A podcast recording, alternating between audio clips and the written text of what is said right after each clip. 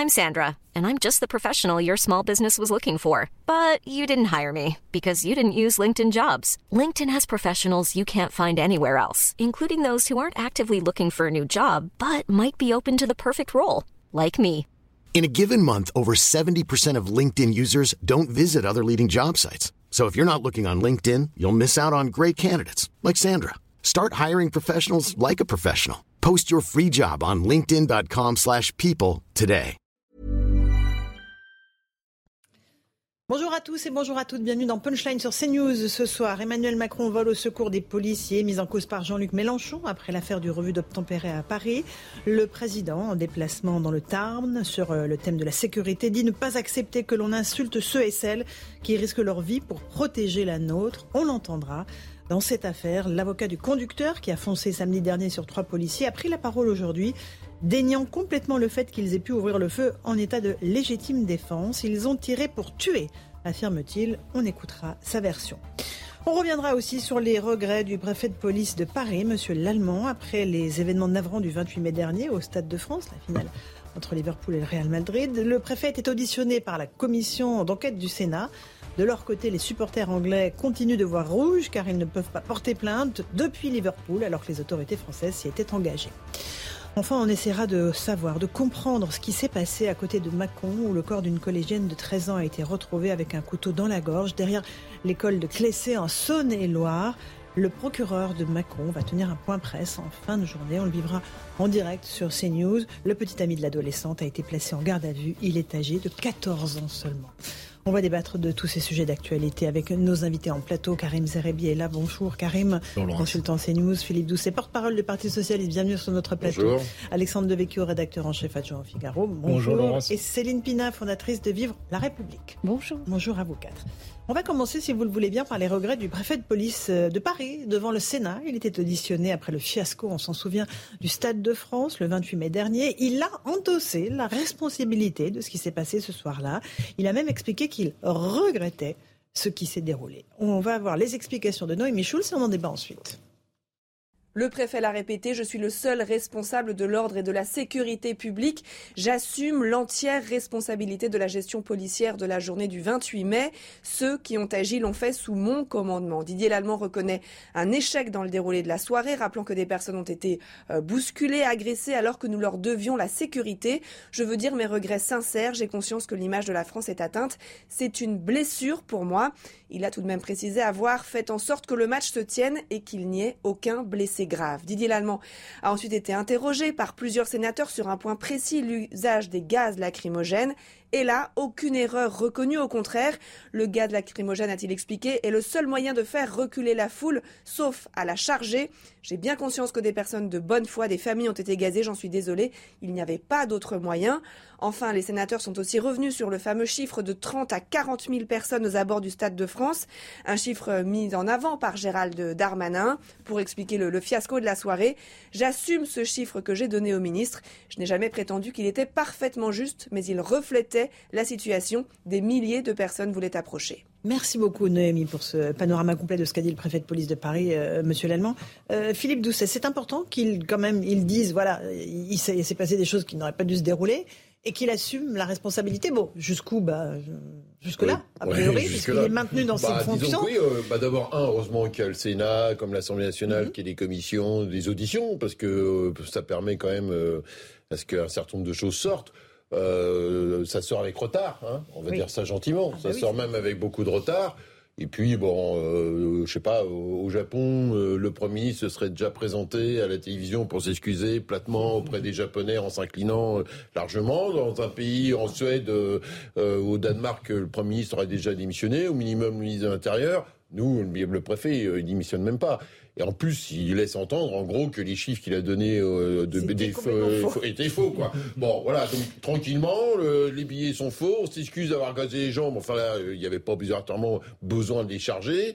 Enfin bon, tout ça montre quand même une incurie totale de ce, de ce dispositif. Ça, c'est une chose, on l'a dit plein de fois, mais surtout notre, comment dire, notre mal-être démocratique. C'est-à-dire que personne n'est jamais responsable de rien. Donc après, on dit, bah, d'autres sont pas responsables de leurs actes, et tout le monde critique la non-responsabilité de la société française.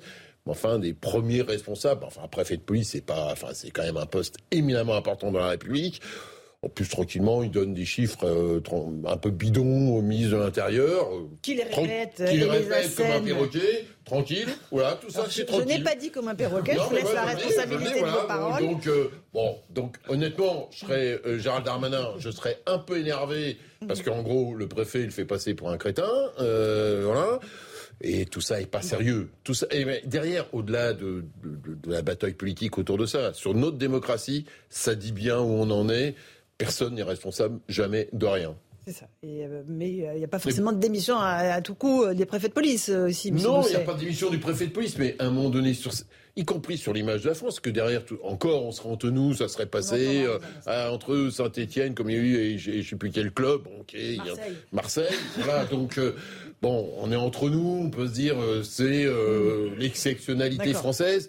Bon là, nos amis britanniques, j'ai vu que les, les, les supporters de Liverpool rien, ils ont rien lâché. Enfin, j'ai corps, les pleins, ils sont furax. Et donc c'est une autre image. C'est pas, c'est pas digne d'une démocratie au niveau où on souhaite qu'elle soit. Un petit mot, euh, Karim, euh, sur euh, cette affaire. moi, je pense qu'il y aura suffisamment de monde pour charger le préfet allemand. Donc je dirais que c'est quand même honorable d'assumer sa responsabilité par les temps qui courent. On le voit pas si souvent que ça de la part des politiques, voire des hauts fonctionnaires. donc déjà, c'est un point, je pense, qui, est, qui, est plutôt, qui est plutôt louable de sa part. Deuxièmement, je je, considère qu'il est dans une forme de stratégie avec son ministre de l'Intérieur qui consiste à désamorcer politiquement le problème pour l'assumer.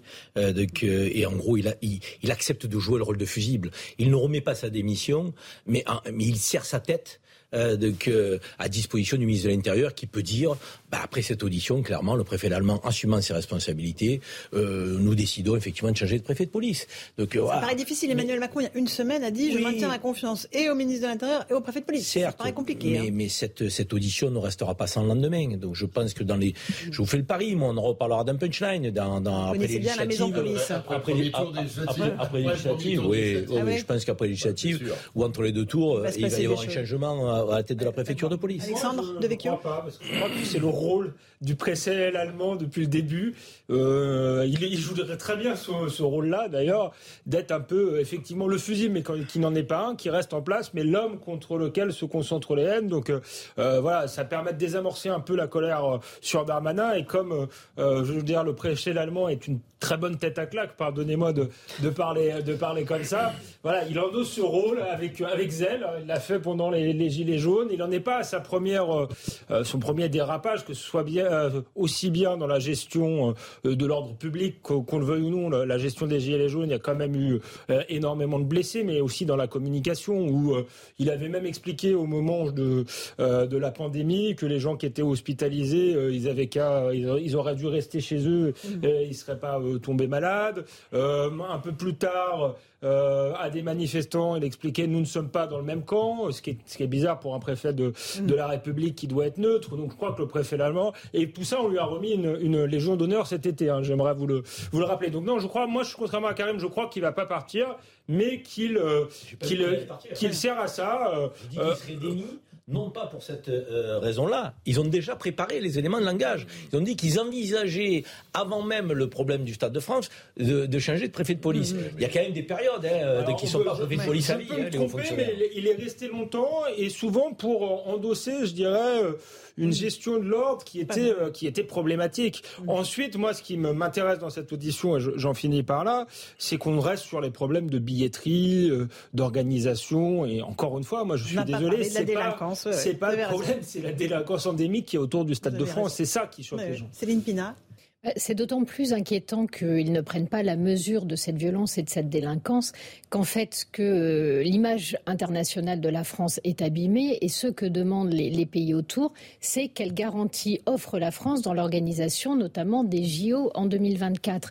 Et euh, on a vu que Alain Boer est intervenu en expliquant que la cérémonie d'ouverture des JO, il a même qualifié ça de crime ce qui est quand même un mot extrêmement fort. Celle qui est à venir, hein, on parle de celle de, oui, tout à fait, de 2024 qui se déroule sur la scène. c'est absolument pas sécurisé. Voilà, et que s'il y avait un attentat euh, sur l'eau, un mouvement de foule, etc., ce serait extrêmement dangereux. Il a utilisé le mot de crime. Euh, l'homme n'est pas euh, connaît très très bien les, les ressorts dialectiques, donc il l'a pas utilisé au hasard. Cela ne fait réagir absolument personne. On se retrouve avec un, un préfet l'allemand qui assume. C'est génial, mais moi ça me rappelle les gens complètement bourrés en fin de soirée, à qui quand vous dites il n'est peut-être pas très raisonnable de prendre la voiture, que vous dites oui j'assume.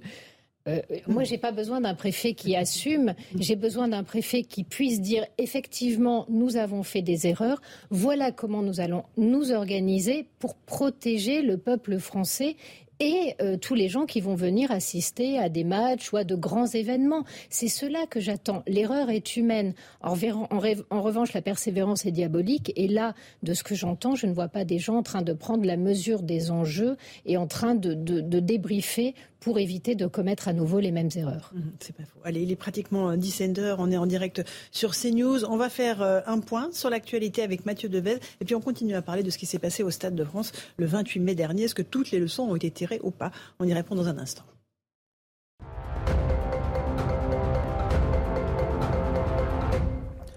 Une adolescente de 13 ans retrouvée morte derrière une école de Clessé, une commune de Saône-et-Loire à une quinzaine de kilomètres de la ville de Mâcon.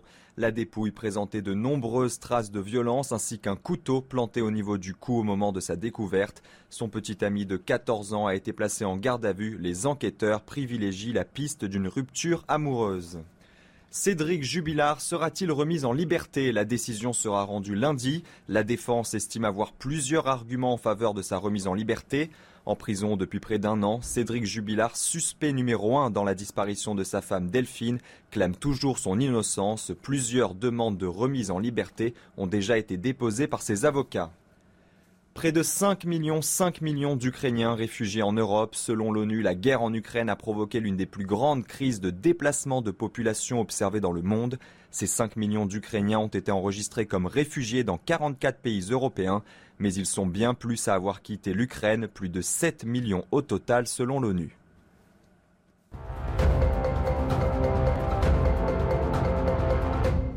Il est 17h, on est sur le plateau de Punchline avec Karim Zerbi, Philippe Doucet du Parti Socialiste, Alessandro Devecchio du Figaro et Céline Pina de Vivre la République. On continue juste à évoquer un instant euh, cette affaire du Stade de France. Ensuite, on partira direction Macon pour voir ce qui s'est passé avec euh, cette euh, jeune fille de 13 ans poignardée à mort. Juste à propos de ce qu'a dit le préfet de police de Paris, M. Lallemand, à propos des 40 000, vous savez, les 40 000 supporters anglais qui sont venus sans billets, qui étaient vraiment un danger imminent pour le Stade de France. Il a avoué aujourd'hui que c'était un chiffre qu'il avait un petit peu donné euh, allez, au doigt mouillé. Et on va voir derrière la version de Gérald Darmanin euh, au moment, euh, juste après les événements du Stade de France, et on va voir qu'effectivement, il y a un fossé entre les deux versions. Écoutez-les. Le chiffre n'avait pas une vertu scientifique. mais simplement la remontée d'une information, mais qui, elle, était absolument capitale, c'est qu'il y avait largement plus de personnes que la contenance du stade et que si ces personnes avaient toutes fait pression sur les barrages puis ensuite sur les portes, nous allions à d'extrêmes difficultés. Donc peut-être euh, me suis-je trompé dans le chiffre de 30 à 40 000 que j'ai donné au ministre. Jamais je n'ai prétendu que ce chiffre était à, quelques milliers euh, parfaitement juste, mais il me paraît totalement refléter ce qu'était la situation et euh, le fait qu'il y avait autour des supporters. Le premier point, c'est d'abord, euh, nous le regrettons, une désorganisation dans l'accueil des supporters britanniques, à l'inverse euh, des supporters euh, espagnols, et constater que 30 000 à 40 000 supporters anglais, chiffre confirmé par l'UEFA, par le Stade de France, par la Fédération française de football et évidemment par la préfecture de police, se sont retrouvés au Stade de France, soit sans billets, soit avec des billets falsifiés. C'est vraiment problématique là, et on voit vraiment que entre ce que dit aujourd'hui le préfet de police et ce qu'a dit à l'époque son ministre, il y a un vrai, un vrai décalage, Karim. mais encore une fois, et, il, il, ah assume d'endosser euh, que le costume de, celui qui a fourni de mauvaises informations. Il le dit. Il dit je l'ai fait, c'était pas scientifique, euh, donc peut-être que c'était pas ça. Euh, la réalité dans le fonctionnement euh, entre les, instances du ministère de l'Intérieur et le ministère de l'Intérieur lui-même, c'est vrai, ça se passe comme ça. Le ministre de l'Intérieur, il, va bien chercher les informations quelque part. Donc il les invente pas et il lui proviennent euh, soit du DGPN, directeur général de la police nationale, soit en l'occurrence là, ça se passe sur la région de du préfet de police. Donc là, qu'est-ce qu'il fait? Il dédouane Gérald Darmanin de sa responsabilité. En gros, c'est pas la faute du ministre, donc c'est ma faute à moi, aux, fonctionnaires, commis de l'État, préfet de police. Il y en a un qui doit prendre, c'est moi. Mhm. Voilà ce qu'il dit. Donc, mais c'est son audition, elle est, elle est basée sur ça. donc sortir Darmanin de la responsabilité, euh, même si les chiffres n'ont pas été bons, et endosser cette responsabilité en disant c'est moi. En gros, je vous remets ma tête, monsieur le ministre, euh, et, au gouvernement. Décidez, j'ai fauté, et je le dis devant la représentation nationale. sauf que euh, Gérald Darmanin, dans l'extrait qu'on revoit, c'est que il met aussi l'UEFA, la Fédération française de football, tout le monde. voilà, enfin le pape qui voulait quoi. Hein. Mais en fait, la seule information qu'il avait, c'est 30 à 40 000. Le préfet dit quelques milliers près, donc c'est pas la même chose de passer de 15 000 euh, à 40 000, ça fait pas la même, la même chose, euh, avec en plus des faux billets, donc euh, et le préfet, là, il dit pas que ils avaient des faux billets. Là, d'un seul coup, on n'entend plus parler des faux billets. Donc le problème, c'est que le ministre, il a menti parce que ou l'UEFA lui a donné les aimants, on aimerait bien savoir pourquoi l'UEFA savait qu'il y avait 40 000 supporters de plus qui étaient là donc euh, qu'on ne retrouve pas dans les chiffres euh, des transports en commun, etc. Bon, donc le, le ministre, il a menti parce que s'il avait dit mon préfet de police me dit que, très bien, ça c'est clair il a menti en réalité. Il a menti. Rapidement et on avance après. continue à maintenir une version dans laquelle les faux billets sont moins de 3000. Donc euh, effectivement, c'est quelques milliers en moins, mais ça fait beaucoup de milliers quand même. Mais, euh, mais surtout, on entend, euh, moi ce qui m'inquiète, c'est de n'entendre aucun retour sur qu'est-ce qui sera fait à l'avenir mm. sur ces questions-là. Et on sait que notamment beaucoup de Britanniques, beaucoup de jeunes femmes également, ont été agressées à la sortie du stade. Mm. Donc on n'est plus du tout dans un moment où les foules pouvaient se ruer pour Mm. On est à la fin du match et là, il y a eu énormément d'agressions, énormément de violences et là-dessus, toujours aucune réponse. Alexandre D'ailleurs, moi, je partage euh, exactement tout ce qui a été dit. Effectivement, euh, deux versions euh, très différentes et ça ne convainc pas totalement puisque effectivement le ministre de l'Intérieur avance des chiffres qui sont pas seulement ceux mhm. euh, de la préfecture de police et, je rejoins surtout Céline Pina sur la dernière partie de ce qu'elle a dit. Moi, ce qui me choque profondément dans cette affaire et ce qui a choqué les Français, j'en suis certain, c'est absolument pas euh, la question du, du, mouvement de foule. Où cela, ça peut être discuté, ça, ça peut être amélioré. Euh, c'est la question de, de, de ce qui s'est passé autour, autour avec des, des, des, bandes de, de racailles qui souvent sont là autour du Stade de France. Quand on parle aux policiers, il y a notamment des mineurs euh, isolés qui sont là en permanence, plus d'autres qui, sont, qui sont venus de la région euh, pour faire euh, des, des, rapines. Et ça, ça dit quelque chose de la Seine-Saint-Denis, de l'insécurité globale. Et c'est là-dessus qu'on aimerait entendre le ministère de, de, de l'Intérieur. Ce sujet-là a été un peu escamoté pendant la campagne électorale.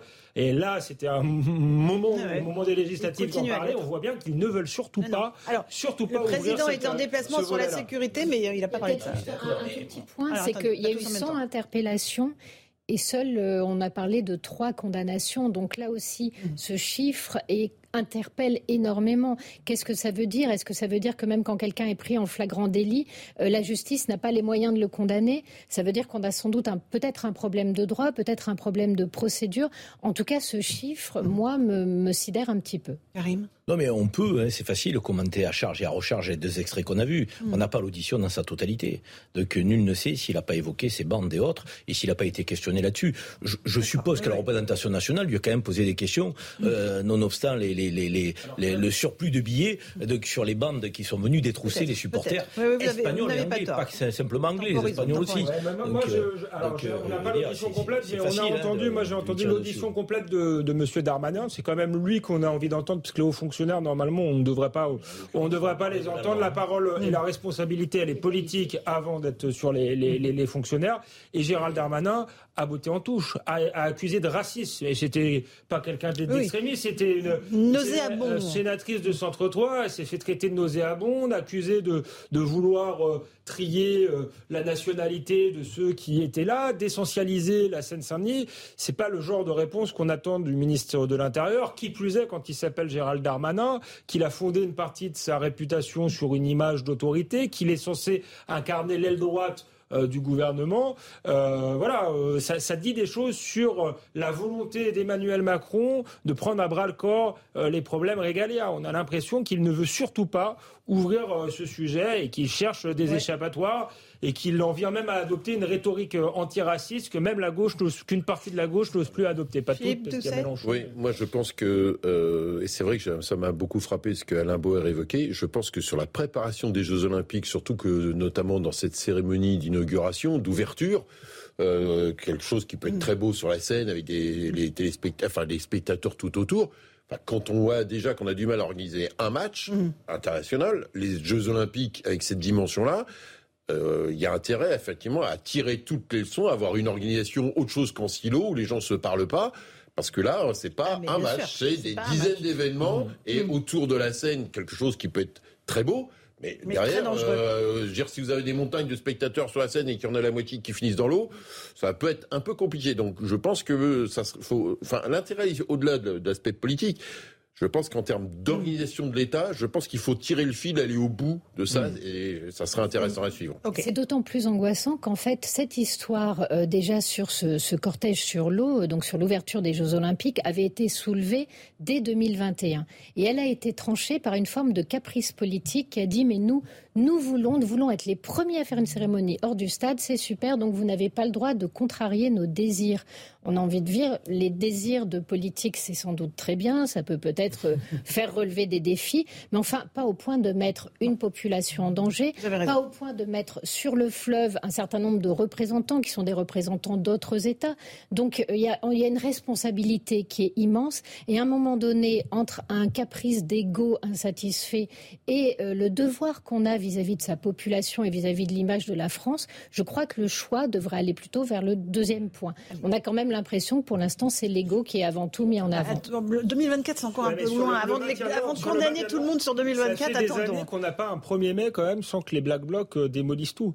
Donc il y a quand même. Ah bah oui, mais ça date pas d'Emmanuel Macron. Hein, il y a les groupes organisés et il y a un problème de maintien de l'ordre, je pense, euh, en France quand même. Et le, moi, je pense que justement, le préfet allemand est là parce qu'on a un problème de maintien de l'ordre, on ne sait plus comment faire. Du coup, on a parfois des images de policiers qui sont plus ou moins obligés de déraper parce qu'ils sont euh, dépassés et que le préfet allemand est là pour assumer tout ça. Et moi, j'aimerais qu'on trouve plutôt des, solutions pour maintenir l'ordre de, de, manière juste quand les gens euh, se comportent bien et que par contre, les bandes type les délinquants qu'on a vus au Stade de France ou les Black Blocs soient mises hors d'état de nuire euh, définitivement. Ça fait quand même des années qu'on est là-dessus, banalise tout ça et qu'on fait euh, comme si euh, c'était euh, normal, en fait. Bah, non, personne dit que c'est normal. Karim, je vous vois. Non, non, mais moi, je ne me, retrouve pas dans, dans, ces commentaires qui ressemblent à ceux de l'opposition à, quelques jours de, euh, des législatives. Moi, je pense qu'il faut faire preuve de discernement et pas jeter le bébé à l'eau du bain. On dirait que la France n'a jamais organisé de grands événements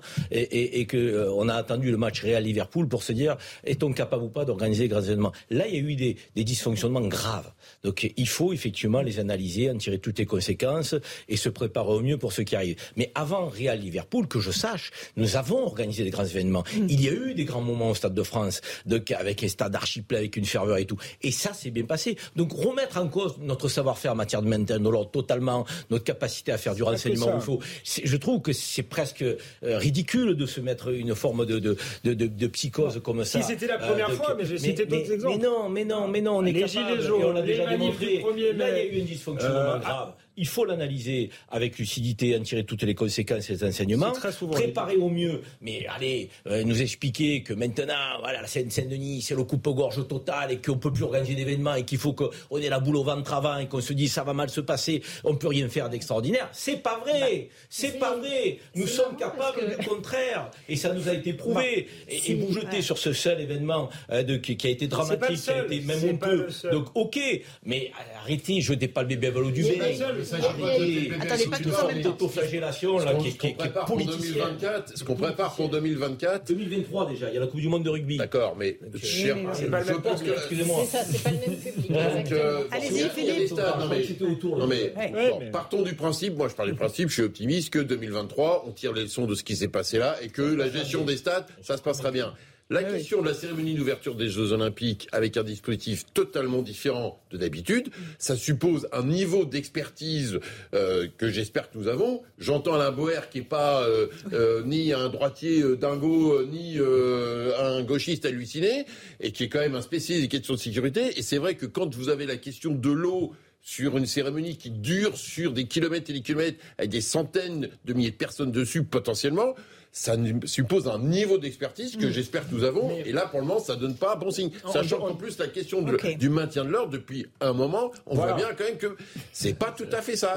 Pour la changer de doctrine, on est dans la violence, on gaze. Enfin, je dire, pardonnez-moi, on ne l'a pas évoqué. Mais enfin, quand on est à gazer des gens qui attendent un bus, euh, gare du Nord, gare de l'Est, parce qu'il manque de bus, je suis pas sûr qu'on a besoin de faire venir la BAC ou je sais pas quelle, quelle institution de police, et que maintenant, quand il y a trop de personnes devant un bus, on les gars. Ça me paraît pas la bonne approche. Céline, Céline Pina, ou allez, Céline Rapido. juste pour dire que sur la question de la cérémonie euh, de l'ouverture des JO, euh, les premiers à avoir tiré la sonnette d'alarme, c'est bien la préfecture de police, et c'était un certain nombre de fonctionnaires de police qui se sont exprimés en 2021 et de façon extrêmement claire. On les a fait rentrer dans le rang. Ça, c'est la première chose.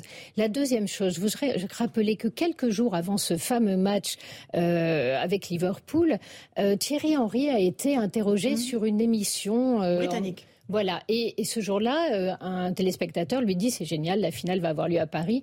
Et donc il le regarde, il dit non, non, pas à Paris, euh, en Seine-Saint-Denis, à Saint-Denis. Et vous allez voir que ça n'est pas Paris. Et il s'est fait reprendre de voler par euh, Troussel, qui est le président du, conseil départemental, qui lui a dit mais vous insultez la Seine-Saint-Denis et ses habitants. Et quelques jours après, on avait ça. Donc, bien entendu, et je pense que à moins d'être particulièrement peu sincère. Quelqu'un qui explique cette violence endémique de la Seine-Saint-Denis et de et ce, que, ce qui s'y passe, c'est la réalité. Et il ne dit pas pour autant que tous les habitants de Seine-Saint-Denis sont des voyous. Ça, c'est ce qu'on nous fait dire pour pouvoir derrière insinuer qu'on est des racistes, qu'on aurait euh, un mépris pour une certaine population. Ça, c'est là une manipulation euh, très habituelle qui ne fonctionne plus et dont moi, comme les Français, je pense en ont ras-le-bol. D'autant plus que Alexandre, la, la Seine-Saint-Denis, moi j'ai habité longtemps, mes parents y habitent, ont envie de vivre calmement et paisiblement et ils sont contents parfois qu'on parle de leurs problèmes parce que quand on parle des problèmes, c'est aussi pour apporter des solutions. Ils sont contents de voir les policiers aussi. On le disait hier, euh, évidemment. et vous avez raison. Allez, il est 17h15, le rappel des titres de l'actualité, Mathieu Devez.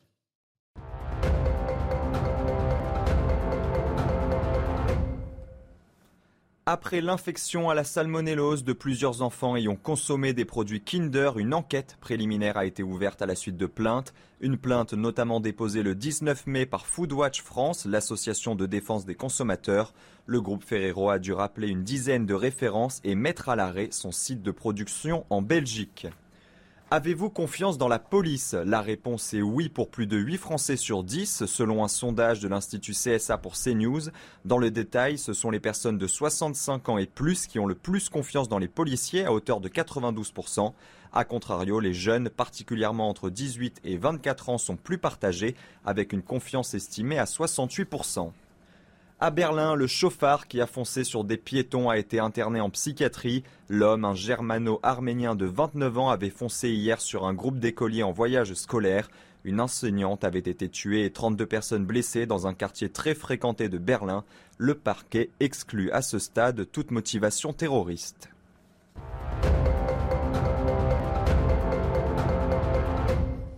On se retrouve dans Punchline. Euh, on va s'intéresser à ce qui s'est passé euh, dans le petit village de Clessé. Ça se passe euh, en Saône-et-Loire. Le corps d'une jeune fille de 13 ans a été découvert poignardé très tôt ce matin. L'adolescente avait une plaie profonde à la gorge. Son corps portait de nombreuses traces de violence. Son petit ami a été placé en garde à vue à la gendarmerie. On entendra tout à l'heure le procureur de la République de Mâcon qui va s'exprimer sur cette affaire terrible. Mais sur place, on va rejoindre nos correspondants Olivier Madini et Sébastien Bendotti. Olivier, quelles sont les toutes dernières informations que vous avez en votre possession? Le corps de la jeune collégienne a été découvert euh, ce matin vers 6h30.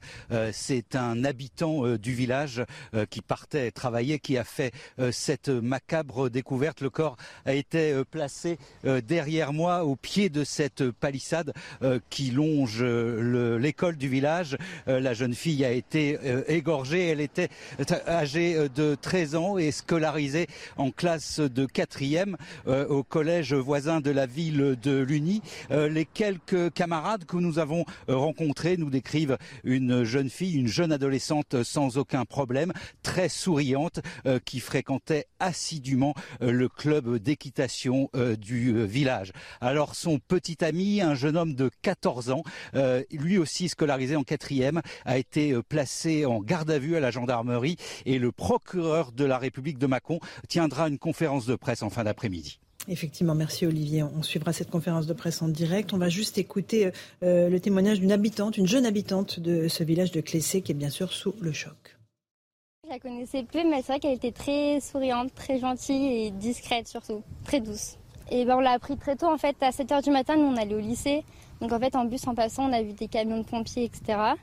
Et après, bah, tout le monde a commencé à en parler entre les habitants. Et après, bah, tout le monde a parlé, enfin tout le monde était choqué quoi, dans un si petit village. Et on se demandait ce qui s'était passé, qui c'était, etc. Quoi. Enfin, on comprend pas trop. Voilà, l'enquête est en cours. On écoutera Karim tout à l'heure, euh, le procureur de Mâcon. Euh, le petit ami est en garde à vue, 14 euh, ans. visiblement, il y avait une séparation douloureuse. Là, évidemment, il faut laisser le temps aux enquêteurs d'assembler toutes les pièces du puzzle.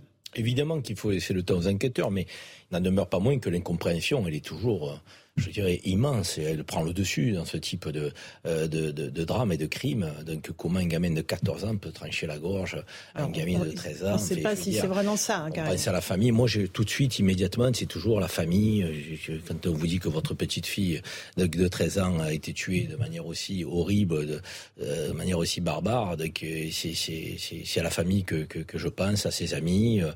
Cette petite... on lui ôté la vie de manière horrible, euh, incompréhension totale. Comment on peut en arriver là C'est pas possible, je veux dire. Euh, c'est l'incompréhension, Philippe Doucet. Oui, je m'étonne toujours euh, sur la circulation des armes blanches, hein, parce qu'on parle des armes à feu, mais ça m'a toujours frappé. un des principaux de collège que je connaissais, que je connais toujours, mais qui était à l'époque dans un collège de, de campagne, en quelques années, il me dit euh, voilà, maintenant je ramasse des armes blanches, euh, alors qu'il y a 15 ans, euh, il n'y avait pas d'armes blanches dans mon collège. Dans l'enceinte du collège, oui. Oui, c'est-à-dire qu'en fait, il se mettait à l'entrée et il vérifiait, voilà, et donc quand les gens se mettent à se balader avec des couteaux, alors qu'à une époque, il n'y avait pas ce type, ce type de choses dans, des, dans une un bourg de 5500 habitants. Donc, euh, vous voyez, ça m'avait beaucoup frappé. Euh, je sais pas, moi, quand j'étais collégien, je me baladais pas avec un couteau euh, et j'avais pas mes copains qui se baladaient avec des couteaux dans les cartables ou dans les sacs à dos. Vous voyez, dans des endroits calmes. Donc, il y a aussi cette multiplication-là d'avoir des armes, parce qu'on parle aux États-Unis des armes à feu. Mm. Heureusement que nous, nous n'en sommes pas là, encore que dans un certain nombre d'endroits, il commence à y avoir aussi des armes à feu mais euh, il y a des armes blanches. Mhm. parce que derrière, dans cet acte horrible, on verra si c'est le jeune garçon, mais derrière, euh, enfin, c'est pas avec un petit couteau de cuisine que vous tranchez une gorge. Hein, c'est euh, voilà, c'est une vraie arme blanche, un, vrai couteau de plongée, de chasseur ou je sais pas quoi. Céline Pina, la violence entre jeunes, très jeunes, là on parle de 13 et 14 ans, elle est vraiment en augmentation Ou elle a toujours existé et on en parlait peut-être moins Difficile à dire. Euh, en tout cas, ce qu'on peut constater aujourd'hui, euh, c'est que ça arrive très régulièrement. C'est qu'on a des passages à l'acte euh, sur des gens, certes jeunes, mais pas jeunes au point d'être inconscients du mal qu'ils peuvent faire. En plus, utiliser un couteau, frapper au niveau de la gorge, c'est quand même pas rien. en tout cas, ça a de quoi inquiéter énormément. Ça inquiète aussi parce que jusqu'à présent, on imaginait la ruralité épargnée. Euh, et, là, on peut, euh, on peut imaginer la sidération des habitants parce que c'est un petit village. On est vraiment dans la ruralité. C'est pas. Des fois, vous avez des petits villages qui sont des petites poches où viennent habiter les gens euh, les plus aisés. Là, c'est pas le cas, et, je pense que le traumatisme doit être énorme. Moi, j'ai des enfants de cet âge-là, et, ça me ça me choque au-delà de tout. Après, il va falloir attendre un petit peu. L'autre chose qui me trouble, c'est à la fois, alors Ici, on utilise les bons mots, mais vous avez énormément de, journalistes ou de journaux qui vont dire mort d'une plaie à la gorge, poignardé au niveau du cou. Et à un moment donné, vous vous dites non, le bon mot, c'est égorger. Et en fait, ce geste, il est inhabituel. Euh, mm. D'habitude, les, coups de couteau, quand on a les, quand on parle des surineurs, ou c'est des coups de couteau dans le ventre, euh, bon, ça se passe avec des gens un petit peu plus âgés. Ce jet de l'égorgement, là, on a eu une vieille dame de 70 ans. Euh, on a eu, il n'y a pas très longtemps, Alban Gervaise, qui était le médecin militaire. Et, ça, c'est qui attendait ses enfants à la sortie de l'école, qui s'est fait Et en fait, la mort par égorgement était quelque chose qui était très inhabituel et, et très rare. J'allais dire, c'était pas non pas que tout toutes les, euh, j'allais dire, dans tous les pays, il y, a, il y a des meurtriers, mais cette façon-là de tuer, elle est nouvelle et elle se développe de plus en plus. Et ça aussi, ça devrait euh, appeler une réflexion ou en tout cas une enquête pour comprendre d'où ça vient. Alexandre Devecchio. Très difficile d'en dire plus euh, sans avoir les éléments du dossier. Effectivement, Céline a raison. Dans les, bagarres de, jeunes euh, adolescents comme ça, ça, pouvait arriver qu'il y ait euh, quelqu'un qui meurt à coup d'arme blanche, mais euh, dans des choses qui pouvaient être même parfois involontaire, une bagarre qui tourne mal, etc. Là, ça n'a pas l'air d'être le cas. Ça a l'air d'être effectivement euh, un égorgement, une exécution. Euh, donc, ça pose, ça pose question. Euh, ça montre que la violence est très présente en France et qu'elle est de plus en plus, qu'elle touche de plus en plus les jeunes. Mais bon, voilà, en faire quelque chose de, systémique, c'est difficile. C'est difficile sans avoir les éléments du dossier, je pense qu'il faut attendre d'en savoir un peu plus. Vous avez raison, on suivra tout à l'heure la, conférence de presse du procureur de Macron qui peut-être apportera quelques éléments d'explication sur ce drame donc à Clessé euh, en Saône-et-Loire. On va faire une petite pause, on se retrouve dans un instant. On reviendra sur euh, l'affaire du refus d'obtempérer à Paris. L'avocat du conducteur euh, qui a été déféré devant un juge aujourd'hui a pris la parole. Il a complètement exclu l'hypothèse que les policiers aient pu agir sous le régime de la légitime défense. On va l'entendre dans un instant. À tout de suite sur Punchline. On se retrouve en direct dans Punchline sur CNews. Tout de suite, le rappel des titres de l'actualité avec Mathieu Deves. Il est 17h30.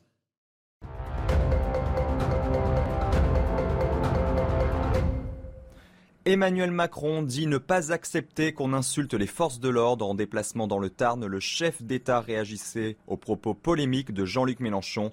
Ce dernier a écrit dimanche sur Twitter que la police tue après la mort par balle d'une jeune passagère d'un véhicule à Paris suite à un refus d'obtempérer du conducteur. Auditionné au Sénat, le préfet Didier Lallemand reconnaît un échec dans la gestion de la finale de la Ligue des Champions au Stade de France. J'assume en totalité la responsabilité, a-t-il déclaré, soulignant toutefois qu'un drame aurait pu se produire. Le préfet de police assume également complètement le chiffre de 30 000 à 40 000 personnes sans billets valides. Une adolescente de 13 ans retrouvée morte derrière une école de Clessé, une commune de Saône-et-Loire à une quinzaine de kilomètres de la ville de Mâcon. La dépouille présentait de nombreuses traces de violence ainsi qu'un couteau planté au niveau du cou au moment de sa découverte. Son petit ami de 14 ans a été placé en garde à vue. Les enquêteurs privilégient la piste d'une rupture amoureuse.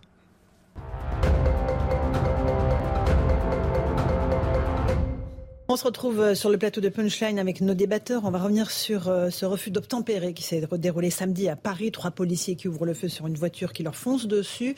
Bilan un mort, la passagère et le conducteur grièvement blessé. Il a été présenté aujourd'hui à un juge. On est en ligne avec euh, maître Laurent Franck Liénard. Bonsoir à vous. Vous êtes l'avocat des policiers, des trois policiers qui sont ressortis libres, pour l'instant sans charge qui pèse contre eux, charge judiciaire. Aujourd'hui, maître l'avocat du conducteur qui est déféré devant un juge a pris la parole. On va écouter ensemble ce qu'il dit, puis on verra ce, que vous, vous avez à lui répondre. Lui, il exclut complètement le fait que les policiers, trois policiers que vous défendez, aient pu agir euh, en légitime défense. On l'écoute. Aujourd'hui, il faut bien partir du postulat que le comportement d'une balle dans un corps est totalement imprévisible. Ça signifie une chose, ça signifie que lorsque l'on dégaine son arme et que l'on tire, on part du principe que l'on tire pour tuer. On ne peut pas, c'est impossible, considérer que l'on tire pour blesser. Lorsque l'on souhaite blesser, on fait usage d'armes considérées comme étant de force intermédiaire, c'est-à-dire les tonfas, les bâtons télescopiques, les tirs de LBD, les gaz lacrymogènes. Lorsque l'on veut tuer, on tire avec son arme. Lorsque l'on veut blesser, on utilise les armes de force intermédiaire.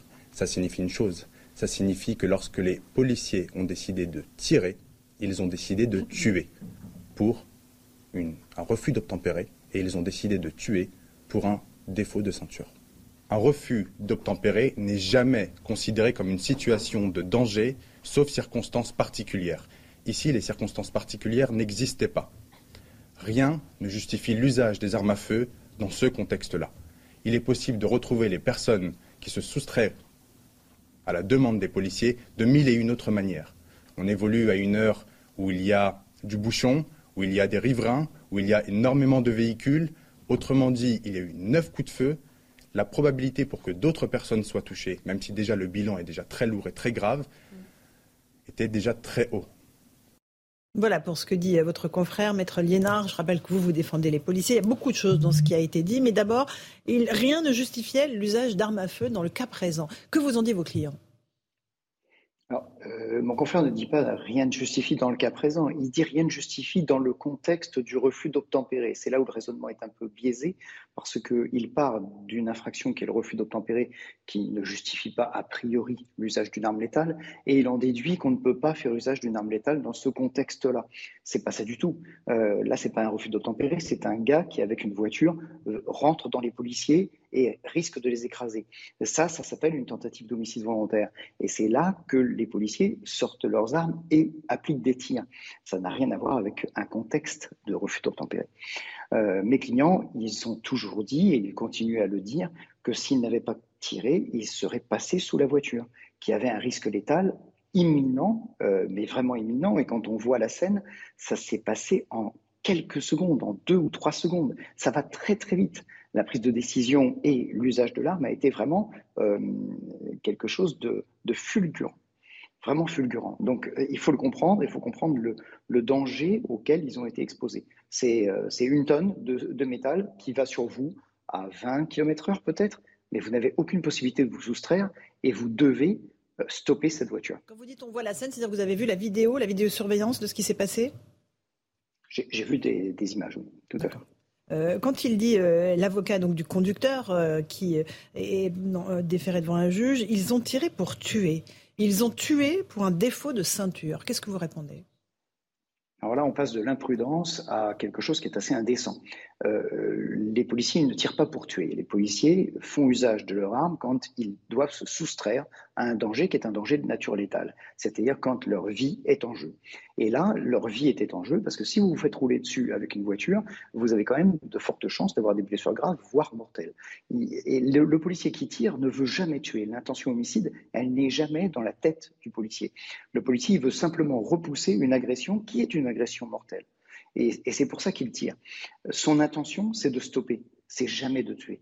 Euh, vraiment, moi, je, ne connais pas un policier qui a dit euh, je rêve de tuer quelqu'un. Le policier, il rêve de rentrer chez lui, embrasser ses gosses le soir. C'est ça qui le motive, vous voyez, assumer la sécurité des autres euh, tout en allant embrasser les gosses le soir. il rêve pas de tuer les gens. Hein. il faut arrêter de, de dire que les policiers, quand ils tirent, veulent tuer. C'est totalement faux et c'est totalement contraire à ce qu'est un policier aujourd'hui en France.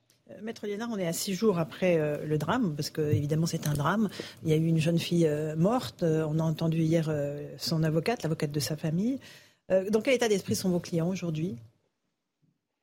Les clients, ils ont vécu quelque chose de, vraiment dramatique, dramatique au sens humain. C'est insupportable d'être confronté à la mort et d'être confronté à l'usage des armes. C'est-à-dire pour un policier, c'est c'est vraiment le moment de solitude totale. Hein. Euh, je, vous, assure que quand on a une arme à la main et qu'on est sur la voie publique, on se sent très très mal. Euh, eux ont dû tirer. Et en plus, ils vivent maintenant avec la culpabilité d'avoir blessé mortellement cette jeune femme, qui est une vraie victime. Elle, elle n'avait rien à faire là, elle n'avait absolument pas à recevoir cette balle, et donc il va falloir vivre avec cette culpabilité toute sa vie. Et si mes clients étaient des délinquants, si c'était des gens qui n'avaient pas de conscience, euh, ça ne ferait rien. Mais ce sont des gens qui ont une conscience beaucoup plus élevée que celle du citoyen normal, puisqu'ils sont entrés dans la police pour sauver les autres. Euh, c'est véritablement insupportable. Donc aujourd'hui, comment ils vont? Ben, Ils vont mal, et ils vont aller mal pendant euh, longtemps.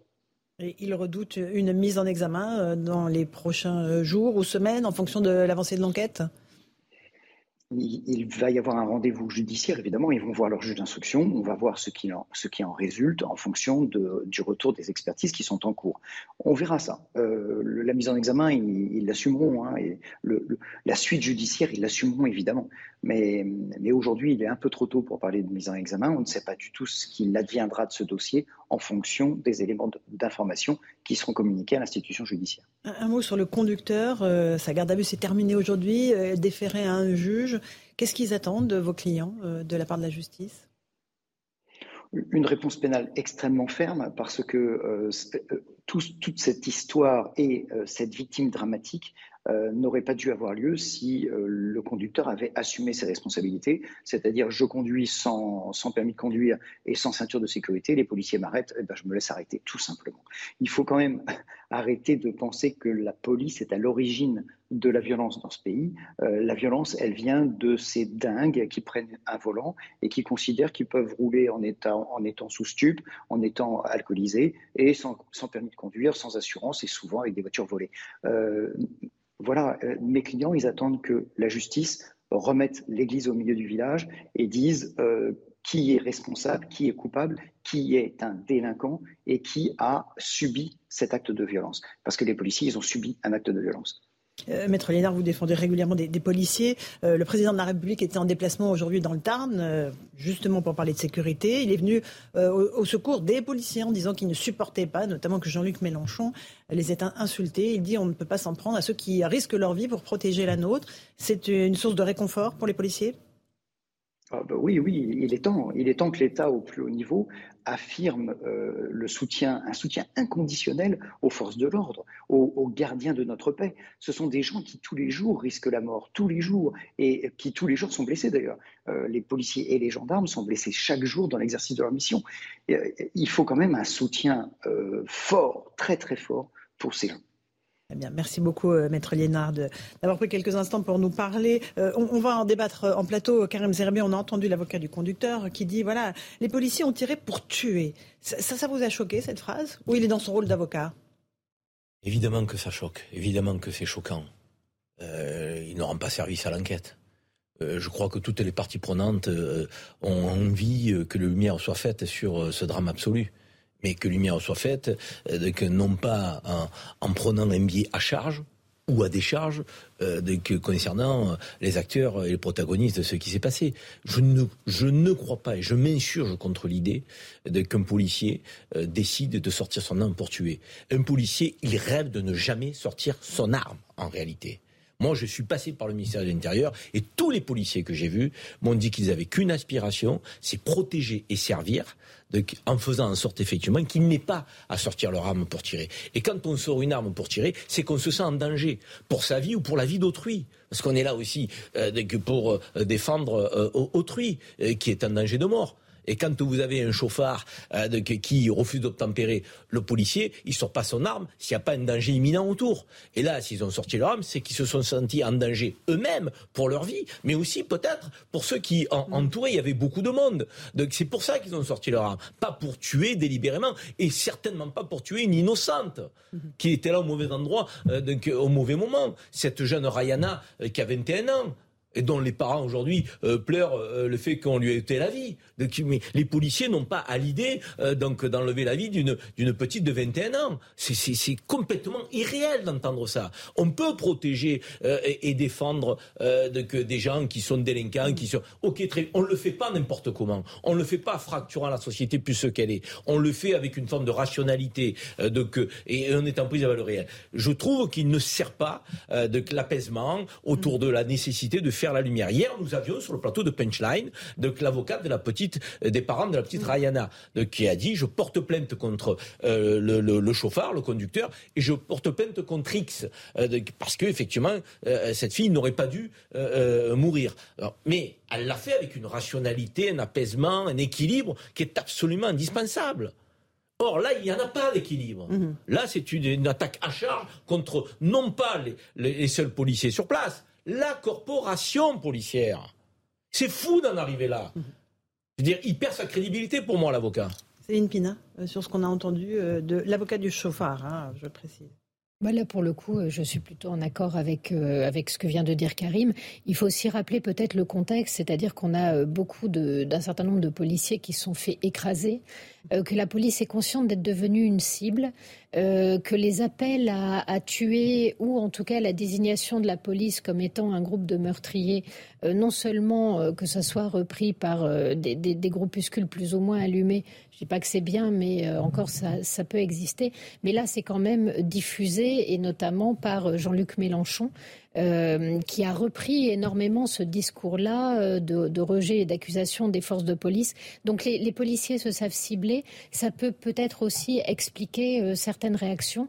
En attendant, c'est vrai que si au moins il y a une vidéo, ça pourrait donner des éléments extrêmement concrets pour arrêter ce délire, mais c'est vrai que l'avocat est, juste sidérant. il va assez loin, effectivement, dans ce qu'il dit. Philippe Doucet, c'est exagéré de dire les policiers ont tiré pour tuer. Il y avait l'intention de tuer. Bon, après, lui, il peut considérer. Enfin, tout dépend l'angle d'attaque que, le choix que l'avocat et peut-être euh, la famille euh, du, conducteur ou le conducteur lui-même a choisi.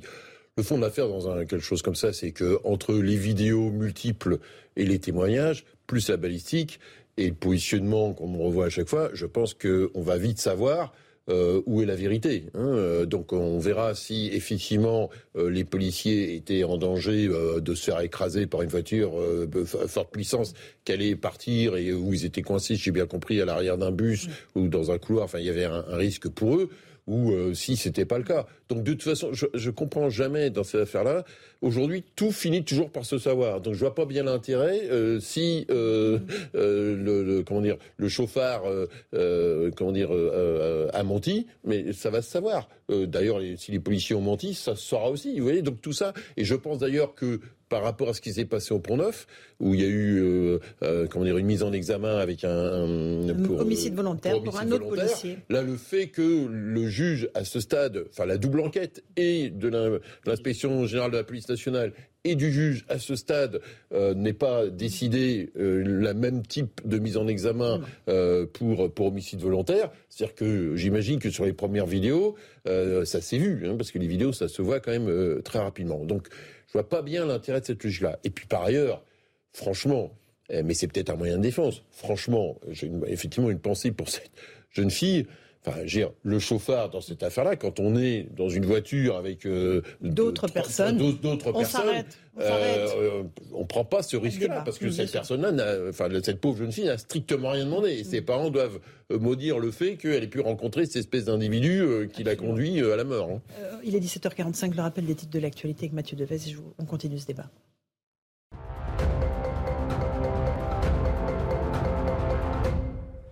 Avez-vous confiance dans la police? La réponse est oui pour plus de 8 Français sur 10 selon un sondage de l'Institut CSA pour CNews. Dans le détail, ce sont les personnes de 65 ans et plus qui ont le plus confiance dans les policiers à hauteur de 92%. A contrario, les jeunes, particulièrement entre 18 et 24 ans, sont plus partagés avec une confiance estimée à 68%. Pour lutter contre l'inflation, la Banque Centrale Européenne hausse ses taux directeurs. La BCE annonce une augmentation de ses taux en juillet puis en septembre, une première depuis plus d'une décennie. La principale institution monétaire de l'Union européenne décide également de stopper ses mesures de soutien monétaire en mettant fin à des années de rachat d'actifs. Près de 5 millions d'Ukrainiens réfugiés en Europe. Selon l'ONU, la guerre en Ukraine a provoqué l'une des plus grandes crises de déplacement de population observées dans le monde. Ces 5 millions d'Ukrainiens ont été enregistrés comme réfugiés dans 44 pays européens, mais ils sont bien plus à avoir quitté le pays, plus de 7 millions au total.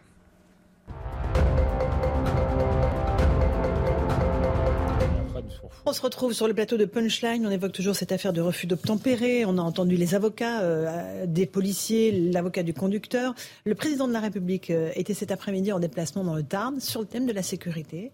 Il n'a pas oublié de tacler Jean-Luc Mélenchon qui lui avait affirmé que la police tue en France. Écoutez le président de la République, on en débat ensuite. Oui, nos gendarmes font preuve d'un professionnalisme, d'une exemplarité, d'une déontologie de chaque instant. C'est pourquoi quand j'entends des voix qui s'élèvent, et dans ces périodes électorales, il est normal que des sensibilités s'expriment, que la vie démocratique vive, qu'on puisse exprimer des convictions différentes pour que les citoyens puissent faire leur choix. Mais il y a des choses que, de là où je suis, je ne peux pas accepter. C'est qu'on insulte celles et ceux qui risquent leur vie pour protéger la nôtre. Ça c'est clair, Alexandre Devecchio. C'est un soutien clair et net aux forces de l'ordre en France. Oui, mais on est encore en période de, campagne électorale et on voit bien que le président de la République s'adapte euh, à son adversaire euh, du moment. Je pense que si Marine Le Pen avait été en face de lui, il aurait eu un autre discours. D'ailleurs, il a eu un autre discours. Il a expliqué qu'il était contre la légitime défense. Je, rappelle ça il y, a, il y, a, quelques, même pas quelques mois, hein, quand il était euh, en campagne, ce qui était quand même très étonnant, euh, puisqu'il pourrait dire je suis contre euh, le fait qu'on mm. qu conserve des armes à feu sans mesure, etc. Mais la légitime défense, c'est un droit euh, de, tout, de, de, tout un chacun. Donc il allait très loin lui-même dans une forme de, voilà, de, j'allais dire de laxisme, en tout cas de, dans un contexte où il y a quand même une forte insécurité, où on attendait peut-être autre chose du président de la République. Là, il se retrouve face à un adversaire qui est à des positions extrémistes là-dessus. Donc, il va incarner le, le, parti de l'ordre. Mais le, le problème, c'est qu'on n'a pas forcément confiance.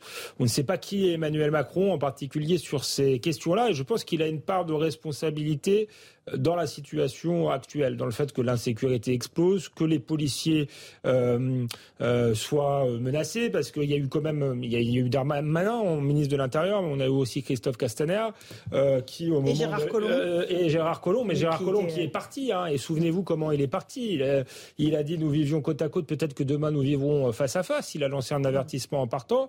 Christophe Castaner, au moment de l'affaire Georges Floyd, qui était une affaire qui se passait aux États-Unis, a fait l'amalgame avec ses propres hommes. Bon, ça lui a coûté euh, sa place, mais le discours a été constamment euh, euh, ambigu et, et, je crois que c'est aussi pour ça qu'on en est qu'on en est là. Donc il faut pas se, se laisser avoir un peu par ce jeu de rôle. Il n'y a pas le, le parti de l'ordre d'un côté et la France extrême de l'autre, le parti du désordre. C'est vrai que Jean-Luc Mélenchon est le parti du désordre, mais pour ce qui est le parti de l'ordre, ça dépend des moments. Euh, au okay. moment du Stade de France, c'était pas vraiment le parti de l'ordre, excusez-moi. Alors, Philippe Doucet, votre réaction?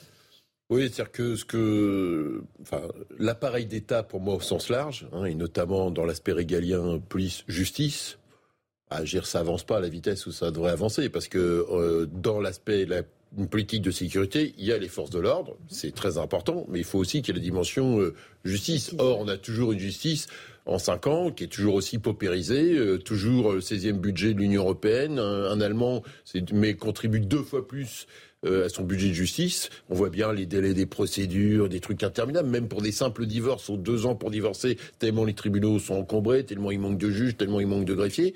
Bon, bah, cet aspect-là de l'État, de l'autorité de l'État au sens le plus noble du terme, eh bien, euh, il manque. Et on ne sent pas, euh, dans cette réforme de l'État, on sent pas euh, Emmanuel Macron, franchement, euh, sur euh, sur le devant de la scène. Donc là, effectivement, il joue le ping-pong. C'est Roland Garros qui continue entre Jean-Luc Mélenchon et lui. Ça tombe bien, voilà.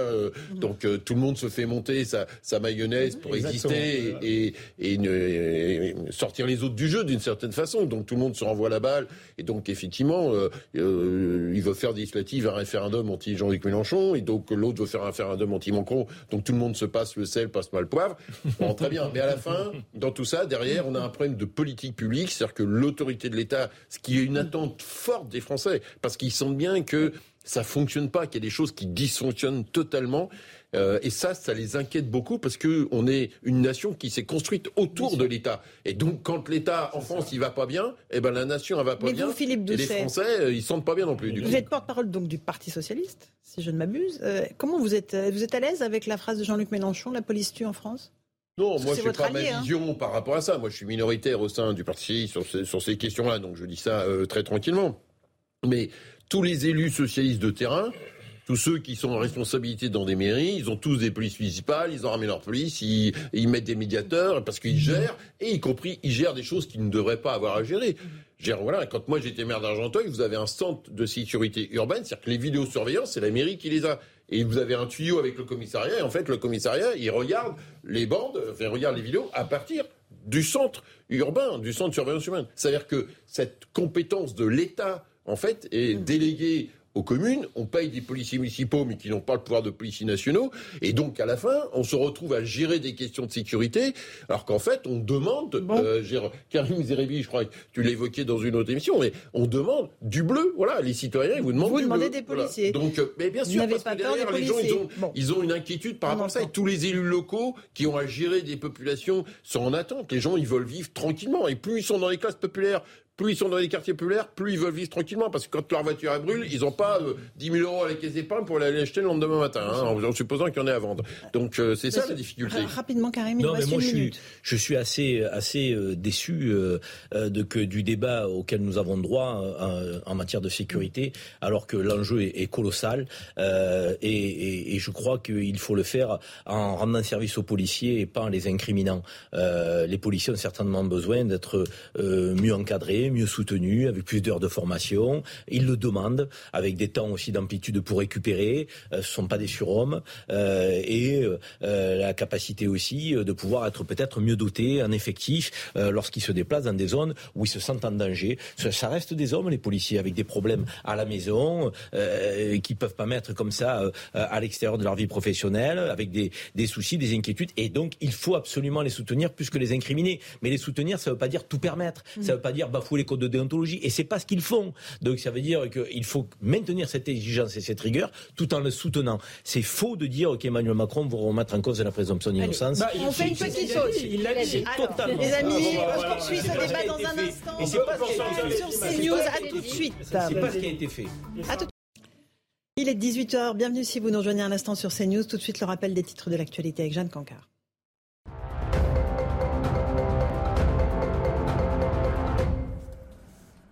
En déplacement à Gaillac dans le Tarn, Emmanuel Macron exprime son soutien aux forces de l'ordre dont il veut doubler la présence sur la voie publique d'ici la fin de la décennie. Le chef de l'État qui a aussi déclaré qu'il ne pouvait pas accepter qu'on insulte les gendarmes et policiers après la polémique provoquée par les propos de Jean-Luc Mélenchon pour qui, je cite, la police tue. Dans l'affaire des chocolats Kinder contaminés au salmonelle, le parquet de Paris ouvre une enquête sur un possible scandale sanitaire après plusieurs plaintes déposées. Une nouvelle enquête qui intervient peu après celle visant les pizzas Buitoni, à l'origine de plusieurs cas graves de contamination d'enfants par la bactérie E. coli. L'Ukraine pourrait reprendre Severodonetsk en deux ou trois jours dès qu'elle disposera d'armes d'artillerie occidentales de longue portée. C'est ce qu'a affirmé aujourd'hui le gouverneur de la région de Lugansk. En attendant, l'armée russe a repris du terrain ces derniers jours dans cette cité industrielle essentielle pour le contrôle de l'ensemble du, bassin minier du Donbass à Berlin au lendemain de la mort d'une femme et de dizaines d'autres blessés après avoir été percutés par une voiture. Le chauffard a été placé en psychiatrie. De nombreux éléments indiquent des troubles paranoïaques et schizophréniques chez cet Allemand d'origine arménienne, a expliqué tout à l'heure le parquet qui exclut pour l'instant à ce stade de l'enquête toute motivation terroriste.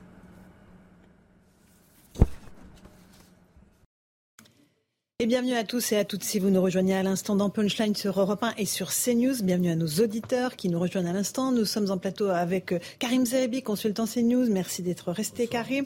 Euh, un policier est avec nous, Abdoulaye Kanté. Bonsoir. bonsoir. Merci d'être avec nous. Vous êtes euh, policier dans les Hauts-de-Seine. Vous avez publié ce livre, Policier en front de la République chez Fayard. Alexandre Devecchio du Figaro est resté avec nous aussi. Bonsoir, et Céline Pina, fondatrice de Vivre la République. On va euh, se pencher tout de suite sur ce qui s'est passé à Mâcon, l'horreur euh, ce matin, lorsque le corps d'une jeune fille de 13 ans a été découverte dans le petit village de Clessé, en Saône-et-Loire, avec une plaie profonde à la gorge. Son corps visiblement portait de nombreuses traces de coups. Son petit ami a été placé en garde à vue à la gendarmerie.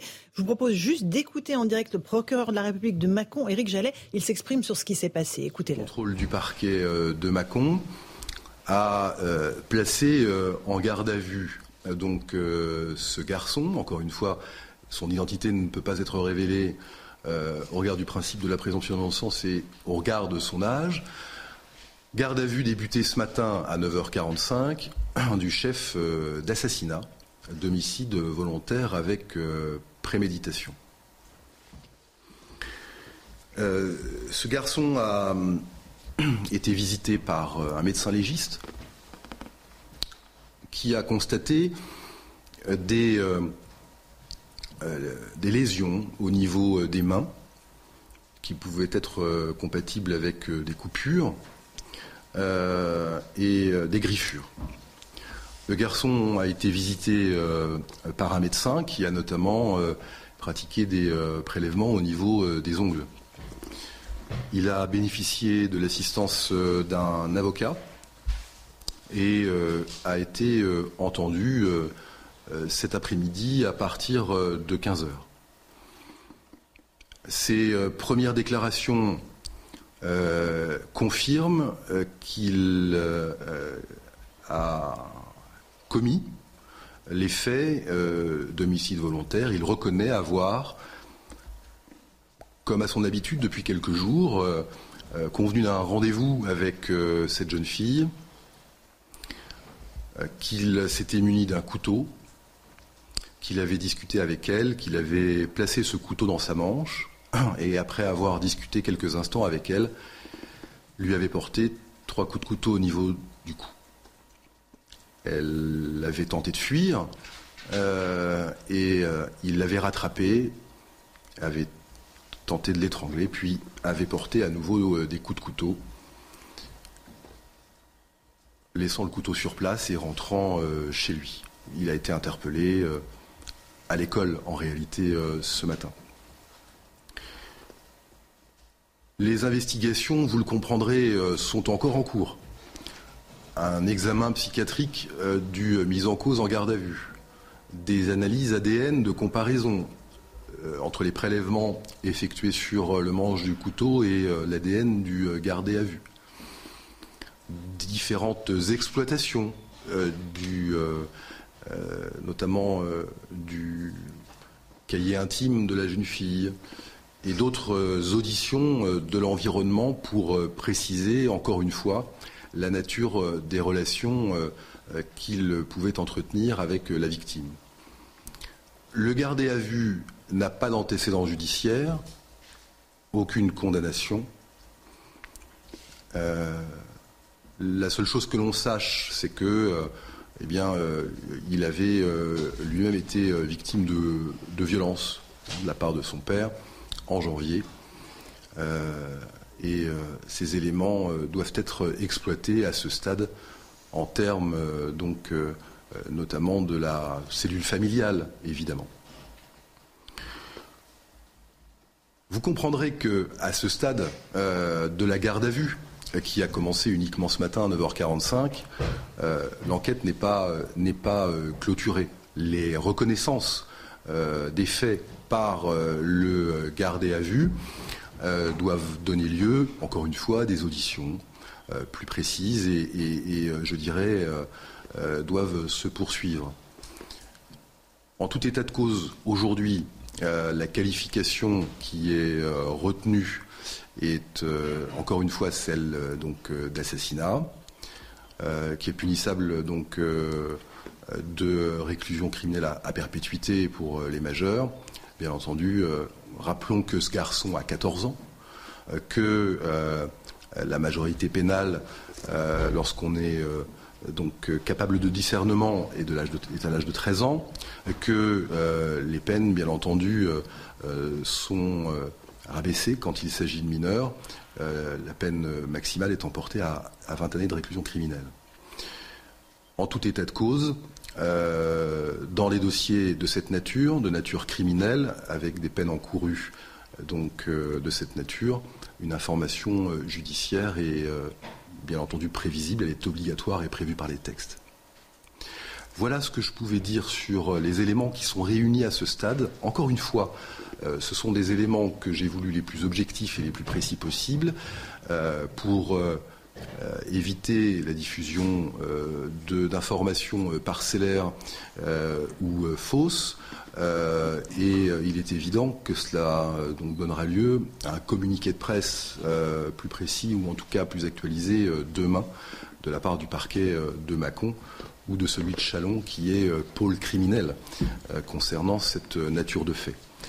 Ce que euh, je pense euh, maintenant, ce qui est important, c'est que les euh, forces de gendarmerie puissent préciser le degré d'implication très fort qui, voilà donc pour les premiers mots du procureur de la République de Mâcon, Éric Jallet. Vous venez de l'entendre en direct sur Europe 1 et sur CNews. Il a expliqué ce qui s'est passé dans ce petit village de Clessé en Saône-et-Loire où ce matin, euh, le corps d'une jeune fille de 13 ans a été découverte poignardée à mort. Euh, c'est donc euh, son petit ami qui a été interpellé à 9h45 ce matin, alors qu'il s'était rendu au collège après avoir commis ce crime, qui a avoué le meurtre. il a 14 ans. On, parle de, quelque chose d'absolument terrifiant, Karim Zerebi. Une jeune fille de 13 ans poignardée à mort à la gorge par son petit copain qui vient la voir avec le couteau caché dans sa manche et qui la poignarde, elle tente de se sauver, il l'étrangle, il la poignarde. Euh, ça dépasse l'entendement, une telle horreur. La description du procureur est horrifiante. Horrifiante parce que effectivement, le, la nature des coups portés, la répétition, euh, et puis euh, le fait que euh, après l'avoir tué, il va au collège, il va au lycée. Enfin, je veux dire, c'est hallucinant, quoi. Une, forme de, détachement par rapport à l'acte commis, qui, qui, qui, qui, ne peut que nous rendre abasourdis par rapport à ce qui s'est passé. Donc là, il y a une enquête qui est, qui est en cours. effectivement, on, voit bien la, je veux dire, la délicatesse avec laquelle cette enquête est menée, l'ADN, le l'encadrement psychologique euh, de, de, ce garçon. Euh, on, doit, on doit essayer de comprendre ce qui est incompréhensible. C'est ça qui est horrible. Je veux dire, que dans ce genre d'affaires, c'est une horreur absolue, c'est une barbarie totale. Donc, imaginez la famille de cette petite, dans quel état doit être. Et, et celle du jeune homme aussi. Parce que non, mais celle du jeune homme aussi, un double évidemment. Drame, évidemment, vous avez raison de le souligner. quand vous êtes policier, qu'est-ce que ça vous inspire ouais, Ce sont des scènes qui sont toujours difficiles à commenter parce que quand on voit, quand moi je suis père de famille, et c'est vrai qu'on on a vraiment on pense aussi à la famille. Quand vous savez que voilà, vous avez votre enfant qui, euh, vous avez ce fameux appel. Je dis, mais déjà arrivé de faire ce genre d'appel à des familles pour leur annoncer la mauvaise nouvelle. Et c'est vrai que on se met à la place de la famille et c'est quelque chose de vraiment dramatique. Et euh, effectivement, le procureur aussi a donné des éléments d'enquête aussi assez précis qui montrent aussi que les enquêteurs euh, font leur travail et progressent. Donc il faut laisser le temps euh, l'enquête se faire. Mais c'est vrai que c'est quelque chose de dramatique. Oui, surtout dans un petit village tranquille, Alexandre de Bécu, on se dit ça peut pas arriver. Voilà, ça peut pas arriver juste derrière l'école où, visiblement la petite euh, jeune fille est allée à l'école depuis toute petite. Non, oui, effectivement, euh, il faut avoir le, plus d'éléments pour en tirer des, des, conclusions, à mon avis, euh, générales. C'est un cas qui apparaît, à mon avis, euh, exceptionnel dans son, dans son horreur. Ce qui est surprenant, c'est le, le caractère d'exécution, je, dirais, parce que que des ados euh, finissent dans la violence après une bagarre avec euh, avec des armes blanches, on a pu voir ça par le passé. Là, il s'agit d'un égorgement, sans doute prémédité, parce qu'il faut pour égorger quelqu'un, il faut sans doute euh, une arme qui est quand même euh, voilà, c'est pas un opinel euh, qui suffit à égorger une jeune fille. Donc oui, effectivement, c'est un crime exceptionnel par sa, barbarie. Maintenant, faut, faut voir si c'est un problème psychologique. Enfin, pour, pour en tirer des, c'est très dur de, de, de, commenter quelque chose à chaud et surtout d'essayer d'en tirer des conclusions générales. On peut pas imaginer Karim que, que, que, le type soit pas déséquilibré pour faire ça à 14 ans, c'est pas possible. Je veux dire, évidemment qu'il y a une trouble quelque part qui est profond. Donc, c'est quelqu'un de, de, de, de conscient, de rationnel, peut pas commettre un, un acte pareil. Allez, on va faire une toute petite pause. On se retrouve dans un instant. On continuera à évoquer ce drame à Mâcon. On entendra euh, des personnes qui connaissaient cette jeune fille de 13 ans qui a été assassinée donc par son petit ami qui a avoué euh, lorsqu'il a été interpellé ce matin. A tout de suite dans Punchline sur Europe 1 et sur CNews. On se retrouve en direct sur le plateau de Punchline pour évoquer l'horreur à Clessé en, Saône-et-Loire où le corps d'une jeune fille de 13 ans a donc été découvert tôt ce matin poignardé à mort. Son petit ami a été placé en garde à vue à la gendarmerie. Il a 14 ans. Il a avoué euh, ce crime, euh, homicide volontaire avec préméditation, a dit le procureur de la République de Mâcon. Écoutez, Éric Jallet. Euh, premières déclarations euh, confirment euh, qu'il a commis les faits euh, d'homicide volontaire. Il reconnaît avoir, comme à son habitude depuis quelques jours, euh, euh, convenu d'un rendez-vous avec cette jeune fille, qu'il s'était muni d'un couteau, qu'il avait discuté avec elle, qu'il avait placé ce couteau dans sa manche, et après avoir discuté quelques instants avec elle, lui avait porté trois coups de couteau au niveau du cou. Elle avait tenté de fuir euh, et euh, il l'avait rattrapée, avait tenté de l'étrangler, puis avait porté à nouveau euh, des coups de couteau. Voilà pour le récit du procureur de la République de Mâcon. Euh, Abdoulaye Kanté, vous êtes policier, euh, vous avez déjà eu euh, à affronter ce type de scène de crime. Là, il y a non seulement préméditation, euh, mais après, il y a le fait qu'il part à l'école et qui, comme si tout allait bien, et qu'il est interpellé ensuite quand il est au collège. Oui, on voit qu'il y a eu un déchaînement de violence en fait sur le corps de cette jeune fille et que peut-être aussi le gamin qui, mineur aussi, ne s'est pas rendu compte aussi de son acte, d'où le fait qu'il est pas à l'école et qu'il est interpellé aussi dans l'établissement scolaire. Donc ça montre aussi vraiment cette violence qui était vraiment vraiment exacerbé. Et je vois aussi quand je vois les déclarations du procureur qui la dizaine de coups de couteau, c'est que je pense aussi qu'elle a tenté aussi de fuir. Donc vous savez quand même si vous êtes blessé, il y a aussi cette espèce d'adrénaline qui vous maintient encore en vie. Donc elle a essayé de, on va dire, d'être maintenue en vie jusqu'au bout, mais après voilà, le déchaînement de violence, ça fait qu'elle ne pouvait pas s'en sortir. Un crime, un crime abominable, qui nous frappe tous par bah, sa violence, sa sauvagerie et par le fait euh, de l'âge, 13 et 14 ans des, des protagonistes. Une horreur absolue. Et c'est vrai qu'on a eu affaire à des, à des crimes entre ados entre jeunes. Parfois, ce sont des accidents. Parfois, il n'y a pas de préméditation. Là, c'est ni un accident et il y a préméditation. Je veux dire, je veux dire on ne peut pas effectivement euh, omettre le fait que en, répétant autant de coups de couteau donc, sur toutes les parties du corps, ce garçon n'avait pas conscience qu'il allait la tuer. Euh, et, et ça n'est pas fait dans un cadre, euh, de, que, euh, un contexte particulier. Surtout qu'il avait, qu'il avait prévu, parce qu'il attendait, il avait vraiment. Il est arrivé avec un couteau, et, et, je pense que l'enquête déterminera après quelles sont les, les motivations. Ce qui est déconcertant, c'est derrière ce moment de folie, ça ne peut être comme un moment de folie commettre un acte pareil. Donc, habituellement, il y a des gens qui se rendent dans la police ou qui, euh, qui ont un retour un peu. Lui, il va au lycée. Au collège, pardon. Au collège, comme si c'était rien passé, quoi. Je rentre en classe, donc ils viennent, ils viennent d'assassiner euh, son ancienne petite amie, et de manière la plus sauvage possible. L'expertise psychologique sera intéressante pour essayer de savoir exactement pourquoi. Il a viré, c'est pas possible. Selon ce qu'a dit le procureur, euh, il avait déjà tenu ce jeune homme des propos assez inquiétants, mais qui n'avaient pas été pris au sérieux. Il y a un contexte familial, visiblement de violence, mais après il faut aller sur les expertises psychiatriques désormais pour comprendre ce qui a pu se passer dans sa tête. Difficile parce que porter effectivement des expressions qui disent je vais te tuer ou machin. tous les jours, on en entend partout dans toutes les cours d'école et même au-delà. Euh, bon, après, euh, comment on mesure effectivement la, véracité d'un tel propos? Après, des gens qui ont des problèmes familiaux en famille, là aussi, donc ça devient fréquent quand même. C'est très compliqué euh, à repérer ce genre de phénomène, pour, pour pas dire impossible. Oui, je, je, je pense qu'il serait peut-être pas mauvais de relire ce qu'écrit Maurice mmh. Berger, qui est un pédopsychiatre qui a notamment travaillé dans les centres éducatifs euh, mmh et qui raconte en fait à quel point le développement de l'ultra-violence chez certains jeunes gagne du terrain. Il explique aussi qu'avant, quand un jeune était déféré à la justice, à peu près 85% rentraient dans le rang. Aujourd'hui, ça n'est plus que 65%. Et il parle d'un certain nombre de jeunes. Alors, euh, il va donner à peu près toujours les mêmes descriptifs, c'est-à-dire qu'effectivement, très souvent, là, le procureur l'a dit, a priori, il semblerait qu'il y ait une famille ou un père violent et que le, jeune homme ait été violenté.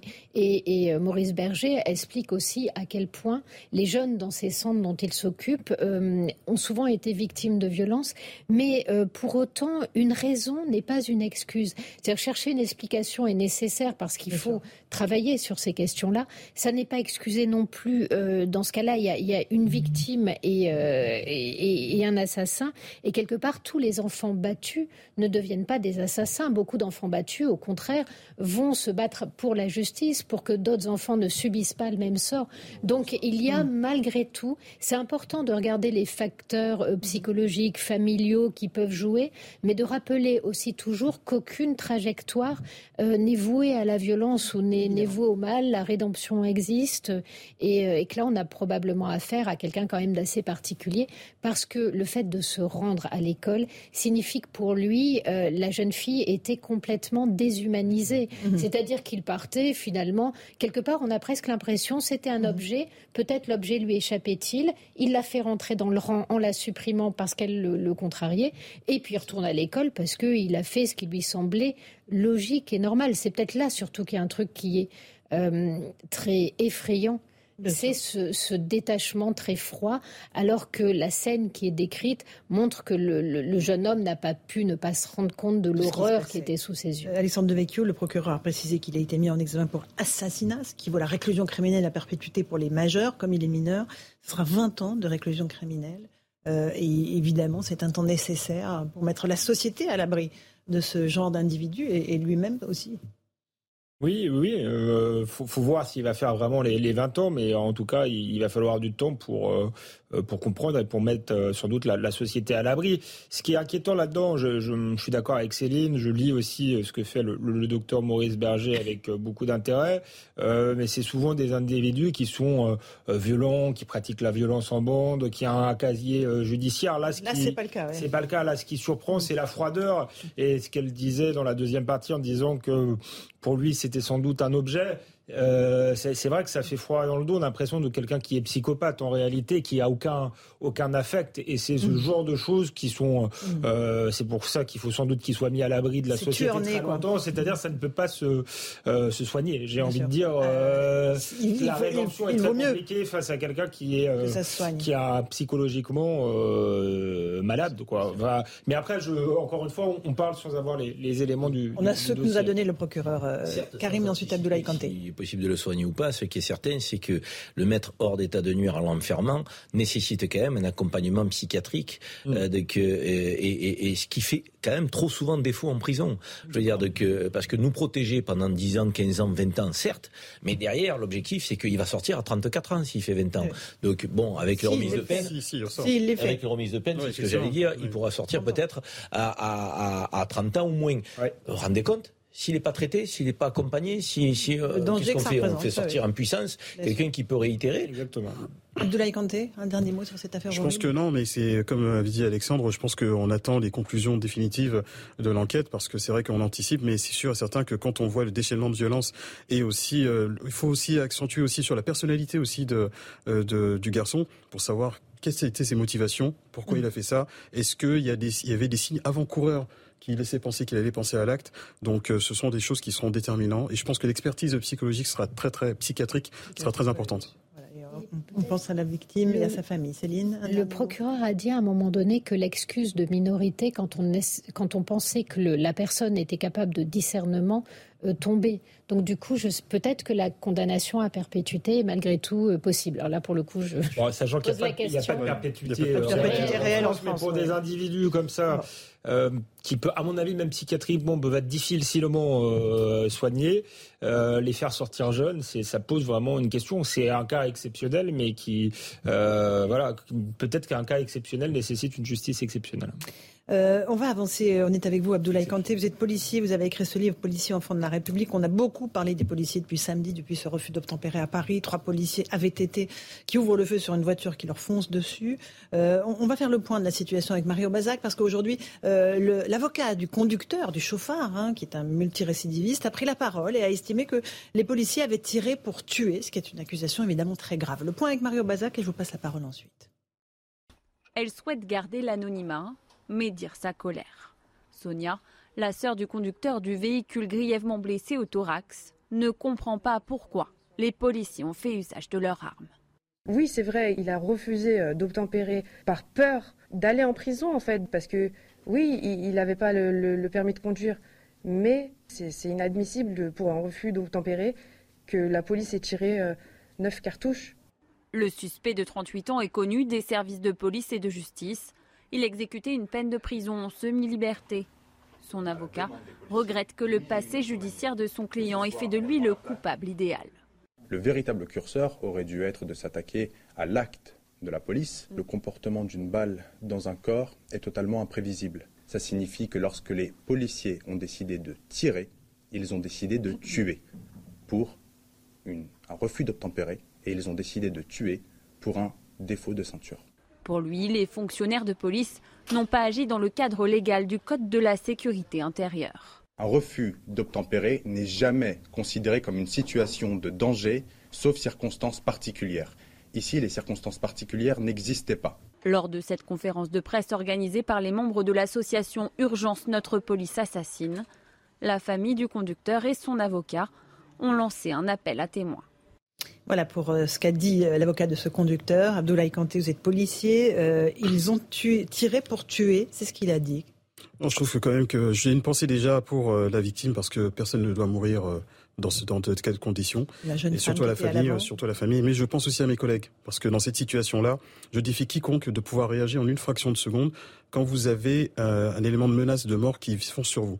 Vous avez priori un véhicule de 2 tonnes 5 qui arrive sur vous. Donc, première chose, qu'est-ce que vous faites? C'est que vous essayez de vous protéger, préserver votre vie et celle des autres. Ceux qui pensent qu'on tue à cause d'un refus d'obtempérer, c'est totalement faux. Par contre, un refus d'obtempérer, c'est quoi? C'est se soustraire à un contrôle de police ou de gendarmerie.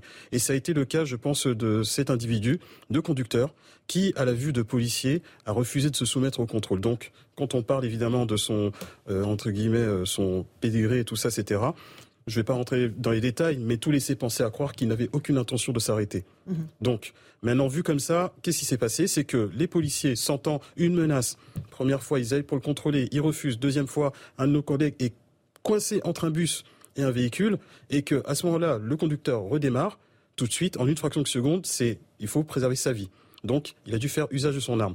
Maintenant, la justice va décider si le policier était dans le cadre légal de l'utilisation de son arme. Mhm. Maintenant, quand je vois l'avocat, évidemment, il est dans son rôle et qu'il est accompagné d'un certain collectif qui n'aime pas trop la police. Donc, je pense qu'effectivement, donc on a une version, mais il y a aussi l'autre. Mais celle qui sera définitive, ce sera celle de la justice. Mhm. Il y a une instrumentalisation en cours, Alexandre Devecchio, sur cette affaire?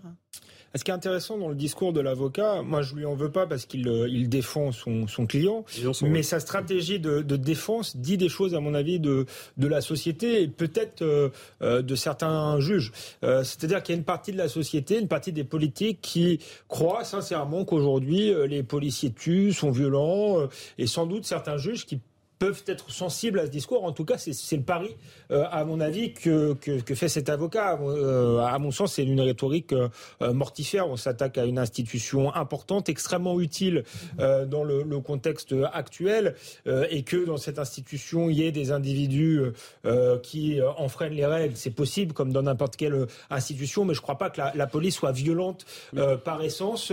et donc, dire ça dans un contexte d'insécurité fort, c'est finalement encourager les gens euh, à, briser les barrages et, euh, euh, et à foncer sur les policiers, puisque si les policiers tuent, il faut c'est les gens qui sont en état de légitime défense. Donc voilà, c'est une rhétorique qui est, dangereuse, mais hélas qui, qui, fait écho dans une partie de la société. Évidemment, et notamment dans la classe politique. On fait le rappel des titres de l'actualité, les 18h30 sur Europe 1 et sur CNews. Jeanne Cancard.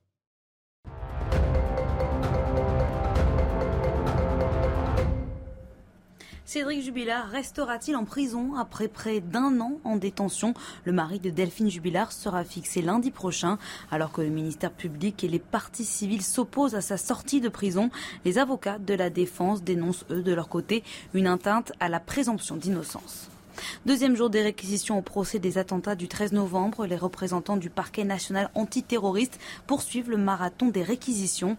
Ils doivent démontrer quelles sont, selon eux, les responsabilités de chacun des 20 accusés en détaillant leur parcours.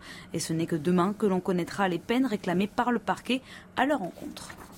Face à une inflation record, la Banque centrale européenne amorce une hausse historique des taux. La BCE a acté aujourd'hui l'arrêt de son soutien monétaire à l'économie, mettant fin à des années d'achat net d'actifs.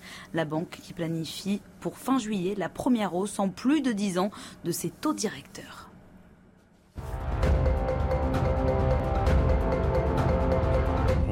On fait une petite pause, on se retrouve dans un instant sur Europe 1 et sur CNews. On continuera à parler des refus d'obtempérer. Un toutes les 20 minutes en France. Faut-il accabler la police dès lors euh, qu'elle sort ses armes pour pouvoir se défendre? On en débat dans un instant. A tout de suite dans Punchline.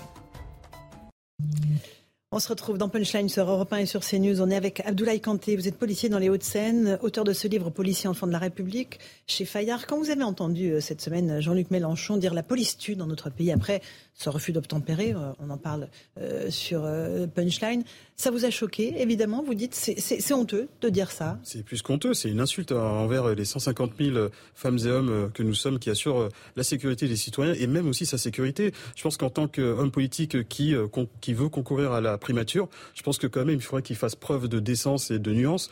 Surtout qu'il dit qu'il veut réformer euh, la police de la cave au grenier, mais c'est pas de cette manière-là. La radicalité n'a jamais fonctionné. Donc, euh, je pense qu'effectivement, il faudrait qu'il euh, réfléchisse avant de tenir de tels propos qui sont, oui, pour moi, honteux, même limite, voilà, très dangereux pour notre République. Karim Zerebi, je vous vois. C'est choquant pour quelqu'un qui veut être choqué et qui postule à une fonction d'homme d'État d'avoir de tels propos. Moi, j'ai connu un Jean-Luc Mélenchon qui défendait la République, euh, qui la laïcité, qui était très offensif, qui était même intransigeant, hein, donc euh, euh, sur certaines euh, valeurs, sur certains principes qui érigeaient notre pays. Là, on, sent qu'il il a ouvert la boîte de Pandore, hein, donc il essentialise toute une corporation, la police tue, euh, comme si la police euh, ne se, se, levait le matin euh, en, en, ayant qu'une obsession, c'est sortir le, le, le, revolver et tirer sur tout ce qui bouge. Il faut arrêter, il faut être sérieux. Je veux dire, la police, on en a besoin, et d'ailleurs le sondage qui est sorti l'indique très clairement. 84% des Français donc, euh, font confiance à la police. Et même quand on va chercher les jeunes qui peuvent avoir des rapports un peu tendus à la police, on est à 69%, me semble-t-il. Donc ça veut dire cette confiance, elle est là, elle existe. Après, le rôle d'un homme d'État potentiel, hein, en tout cas qui aspire à ça, c'est de poser des questions qui peuvent être posées. Il n'y a pas de question tabou. Donc euh, la légitime défense, euh, on, peut l'évoquer. La formation des policiers, on peut l'évoquer. Euh, les effectifs et la manière dont ils, agissent tous les jours, donc on peut l'évoquer. Mais ne pas l'évoquer en jetant l'opprobre sur la corporation. Évoquons ces sujets en étant constructifs. La police est un des piliers de la République. Sans police, il n'y a pas de République digne de ce nom. De, comme on pourrait le dire pour l'éducation, comme on pourrait le dire pour la santé, pour la justice. Là, Jean-Luc Mélenchon, je dirais, il est à contrario euh, de, j'allais dire, de, ce que l'on vit et du réel. Donc, la boussole qui doit être celle d'un homme d'État, c'est remettre la République au centre. Et si on met la République au centre, on le fait avec les corps d'État et donc celui de la police. ce, qui est ce, qui est quand même, en fait, on va dire, quel message donner à, notre, à notre jeunesse Moi, vous savez, je vais voir des jeunes, je vais voir dans des quartiers difficiles, je vais discuter avec eux pour leur parler police. Vous savez, même ma fille qui me pose la question, mais papa, pourquoi on entend partout que la police tue? Mais quel message on veut dire? La police est là pour protéger les citoyens. Mhm. Elle est là pour justement apporter cette sécurité. Protéger et, servir. Hein, et protéger et servir. Protéger. Mais quand on voit de tels messages qui sont donnés par des personnalités politiques, mais j'ai envie de dire que ça crée ce fossé, ce fossé encore supplémentaire qu'il y a. Céline Pina et Alexandre Devecchio. En fait, euh, si Mélenchon fait ça, c'est parce que, à son avis, c'est porteur électoralement. Il le fait pas euh, gratuitement. Je suis même pas sûr qu'il le, pense. Donc ça veut dire quand même qu'il y a une idéologie qui a suffisamment d'influence, qui a gagné suffisamment de, de, de de pensée et, euh, et, de cerveau d'un certain nombre de personnes pour que ce discours-là soit reconnu comme légitime par une portion non négligeable de la population. Euh, c'est la même chose pour l'avocat qui choisit quand même de parler avec urgence euh, notre police assassine, qui est un collectif qui est pareil, qui est idéologiquement euh, très. Euh, c'est pas des gens neutres du tout. Ce sont des gens qu'on va appeler plus ou moins sont des gauchistes. Ce sont des gens qui participent, qui sont en général. On avait les comités Adama. Eux étaient aussi très souvent dans, à côté de ces comités-là. Donc c'est des représentations de la réalité qui, dans certaines zones du pays, notamment dans les zones qu'on appelle zones de non-droit, fonctionnent parfaitement. Et le pire, c'est que très souvent, il peut y avoir une alliance, c'était assez amusant, amusant, on disait l'alliance entre la canaille et la bourgeoisie, c'est-à-dire une certaine bourgeoisie qui aime aussi euh, attirer sur ceux qui la protègent et qui aime ces discours et qui voit ces discours comme s'offrant le, le, frisson, j'allais dire, de, de euh, de, la, remise en cause, de la radicalité, etc. Donc il y a ça aussi qu'il faut, euh, qu'il faut interroger, le discours de ces gens-là, mais le fait que quelque part ils ne le payent pas dans les urnes. Tant que les Français continueront à voter pour des gens qui disent des choses pareilles, ils cautionnent un certain nombre d'attitudes. Emmanuel Macron, Alexandre Devecchio était dans le Tarn cet après-midi. Il est venu au secours de la police en disant Je ne supporterai pas qu'on insulte ceux et celles qui mettent en danger leur vie pour protéger la nôtre il était dans son rôle de, de, président de la République, mais je note qu'il y a un mois, euh, il disait qu'il était contre la légitime défense. Il l'a dit. Non, mais je, je mais pardon. Euh, contre la présomption de légitime défense. Non, non, il est revenu. Il est revenu sur cette expression. Alors il a dit ça quand? Il a dit ça au moment en plus où un père de famille euh, avait, avait, avait, tiré dans une ferme pour, pour se défendre il sur, sur un, cambrioleur. il était seul avec sa petite fille. Et Emmanuel Macron a dit je suis contre la légitime défense et pas contre la présomption.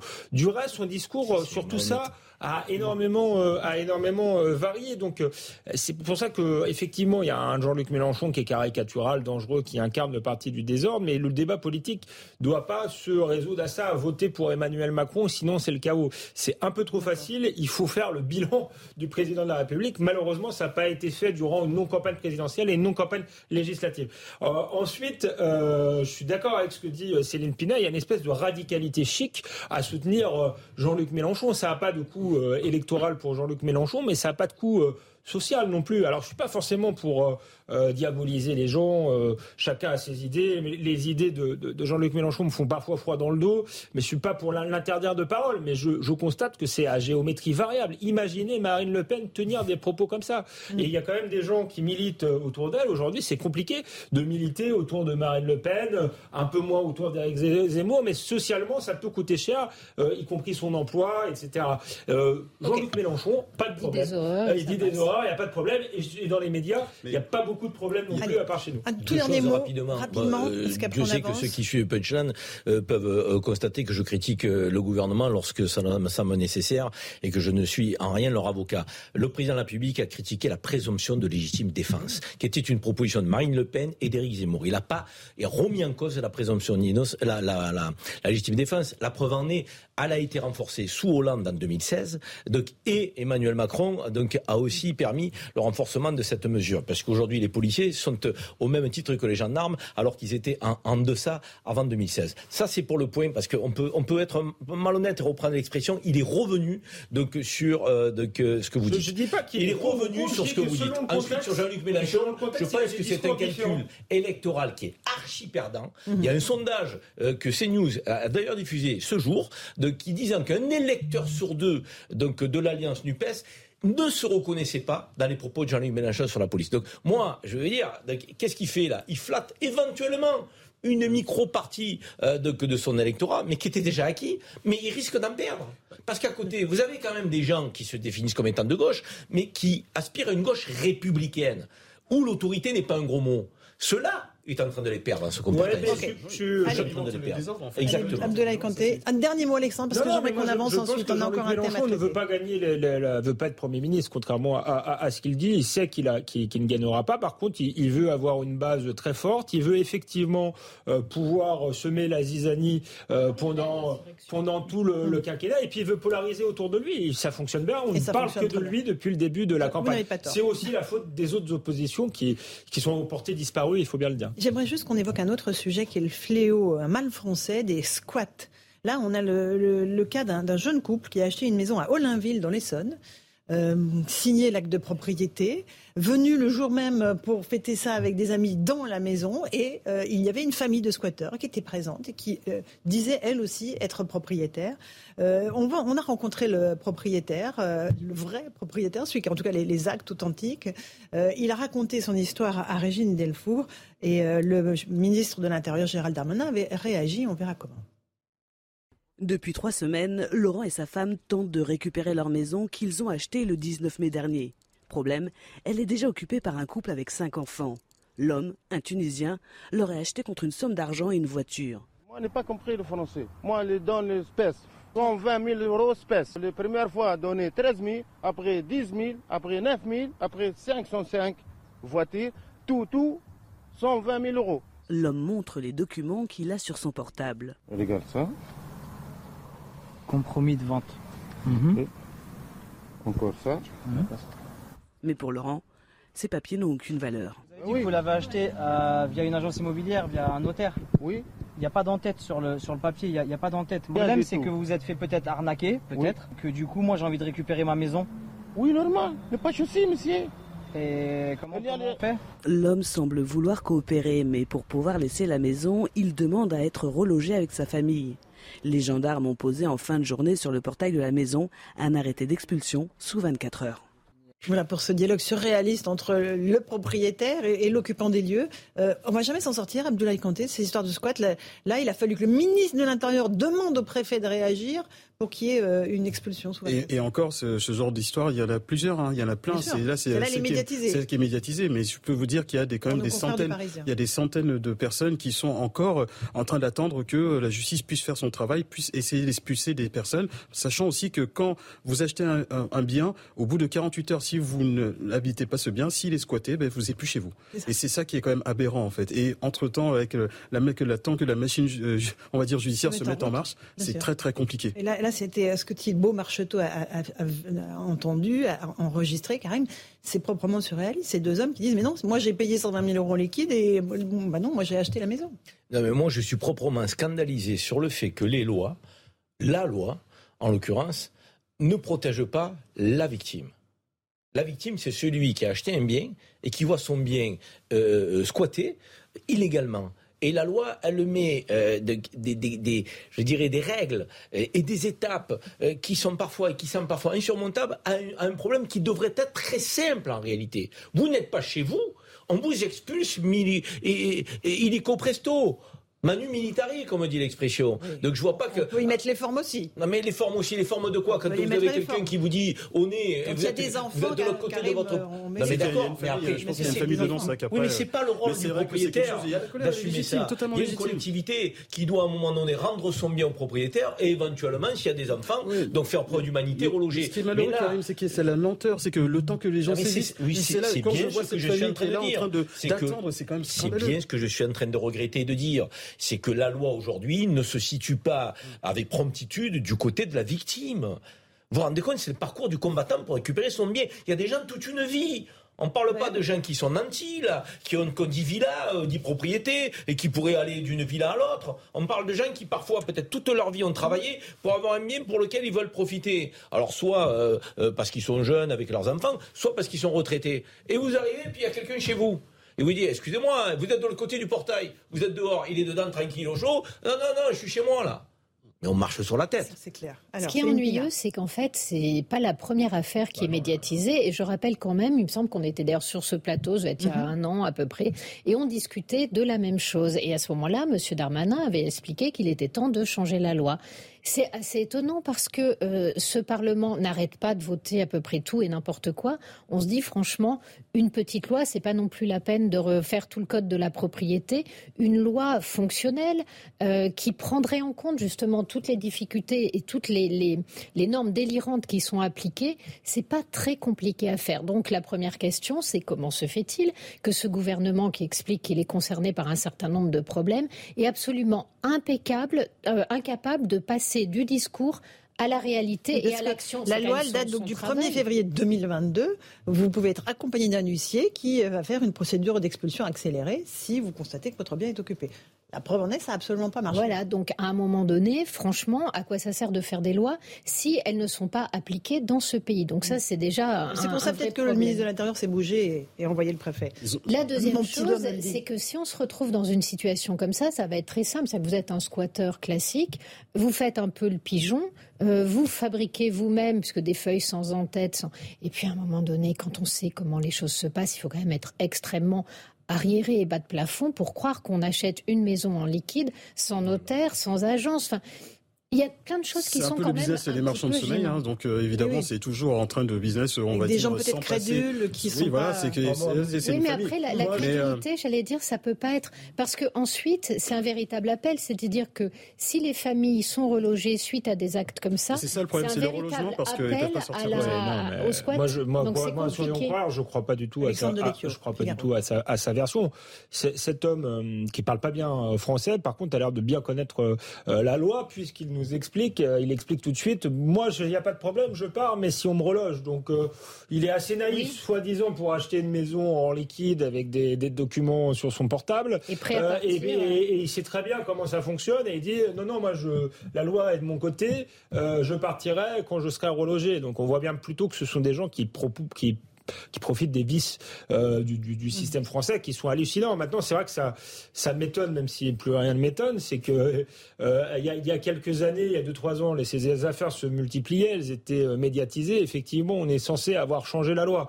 Il se trouve que a, a priori, elle est, elle est toujours pas, toujours pas appliquée. Il y a quand même une philosophie, je pense, là-dedans des juges euh, trop anti-propriétaires.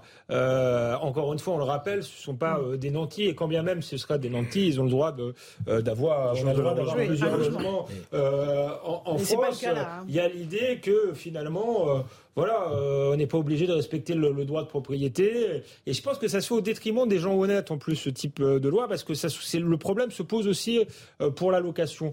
Euh, la location, vous louez à quelqu'un, il arrête de, de, vous payer pendant un mois, deux mois, un an. c'est très très compliqué de, de l'expulser. Mais du coup, les honnêtes gens euh, peuvent plus louer euh, parce qu'il y a de, plus en plus de, barrières et qu'on loue à des gens qui euh, ont des revenus très très très très importants.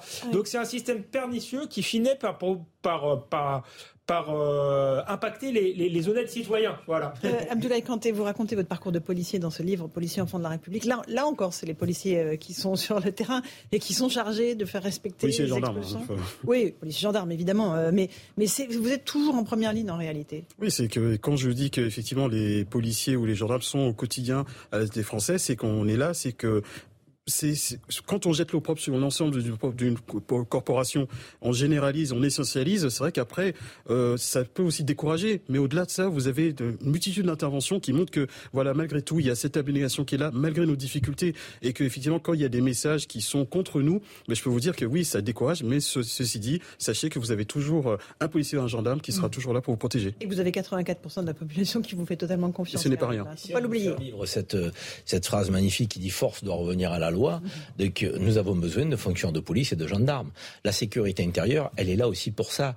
Lorsqu'il y a des gens qui sont réfractaires au respect de la loi, ben on fait intervenir des forces de sécurité intérieure. Là, encore une fois, en l'occurrence, moi je suis choqué, frappé. Alors parfois c'est le fait de juge, mais pas toujours, hein, donc, euh, de voir notre loi qui n'est pas assez claire, assez directe, donc pour rendre César ce qui est à César, un bien euh, donc, à des propriétaires qui, encore une fois, ont souvent travaillé toute une vie pour pouvoir euh, donc, le gagner et qui se voit, euh, j'ai envie de dire, embrouillé par des squatteurs professionnels, euh, dont c'est le métier, euh, et c'est insupportable. Parce que c'est aussi ce sentiment d'injustice qui fait que les gens ben, ne croient plus à, la force de la République et parfois euh, vont être tentés de se faire justice eux-mêmes, même si c'est condamnable et regrettable. En réalité, c'est parce qu'on a cette faiblesse-là que les gens peuvent passer à l'acte. Si on veut l'éviter, si on veut qu'il n'ait même pas cette tentation, il faut qu'on reprenne de la force avec la loi et l'autorité républicaine. que la loi soit appliquée. Ce qui n'est pas le cas. Il faut que la réponse pénale soit voilà, qu'elle soit ferme, parce que c'est vrai que... Parce que la loi, elle, existe et parfois, elle,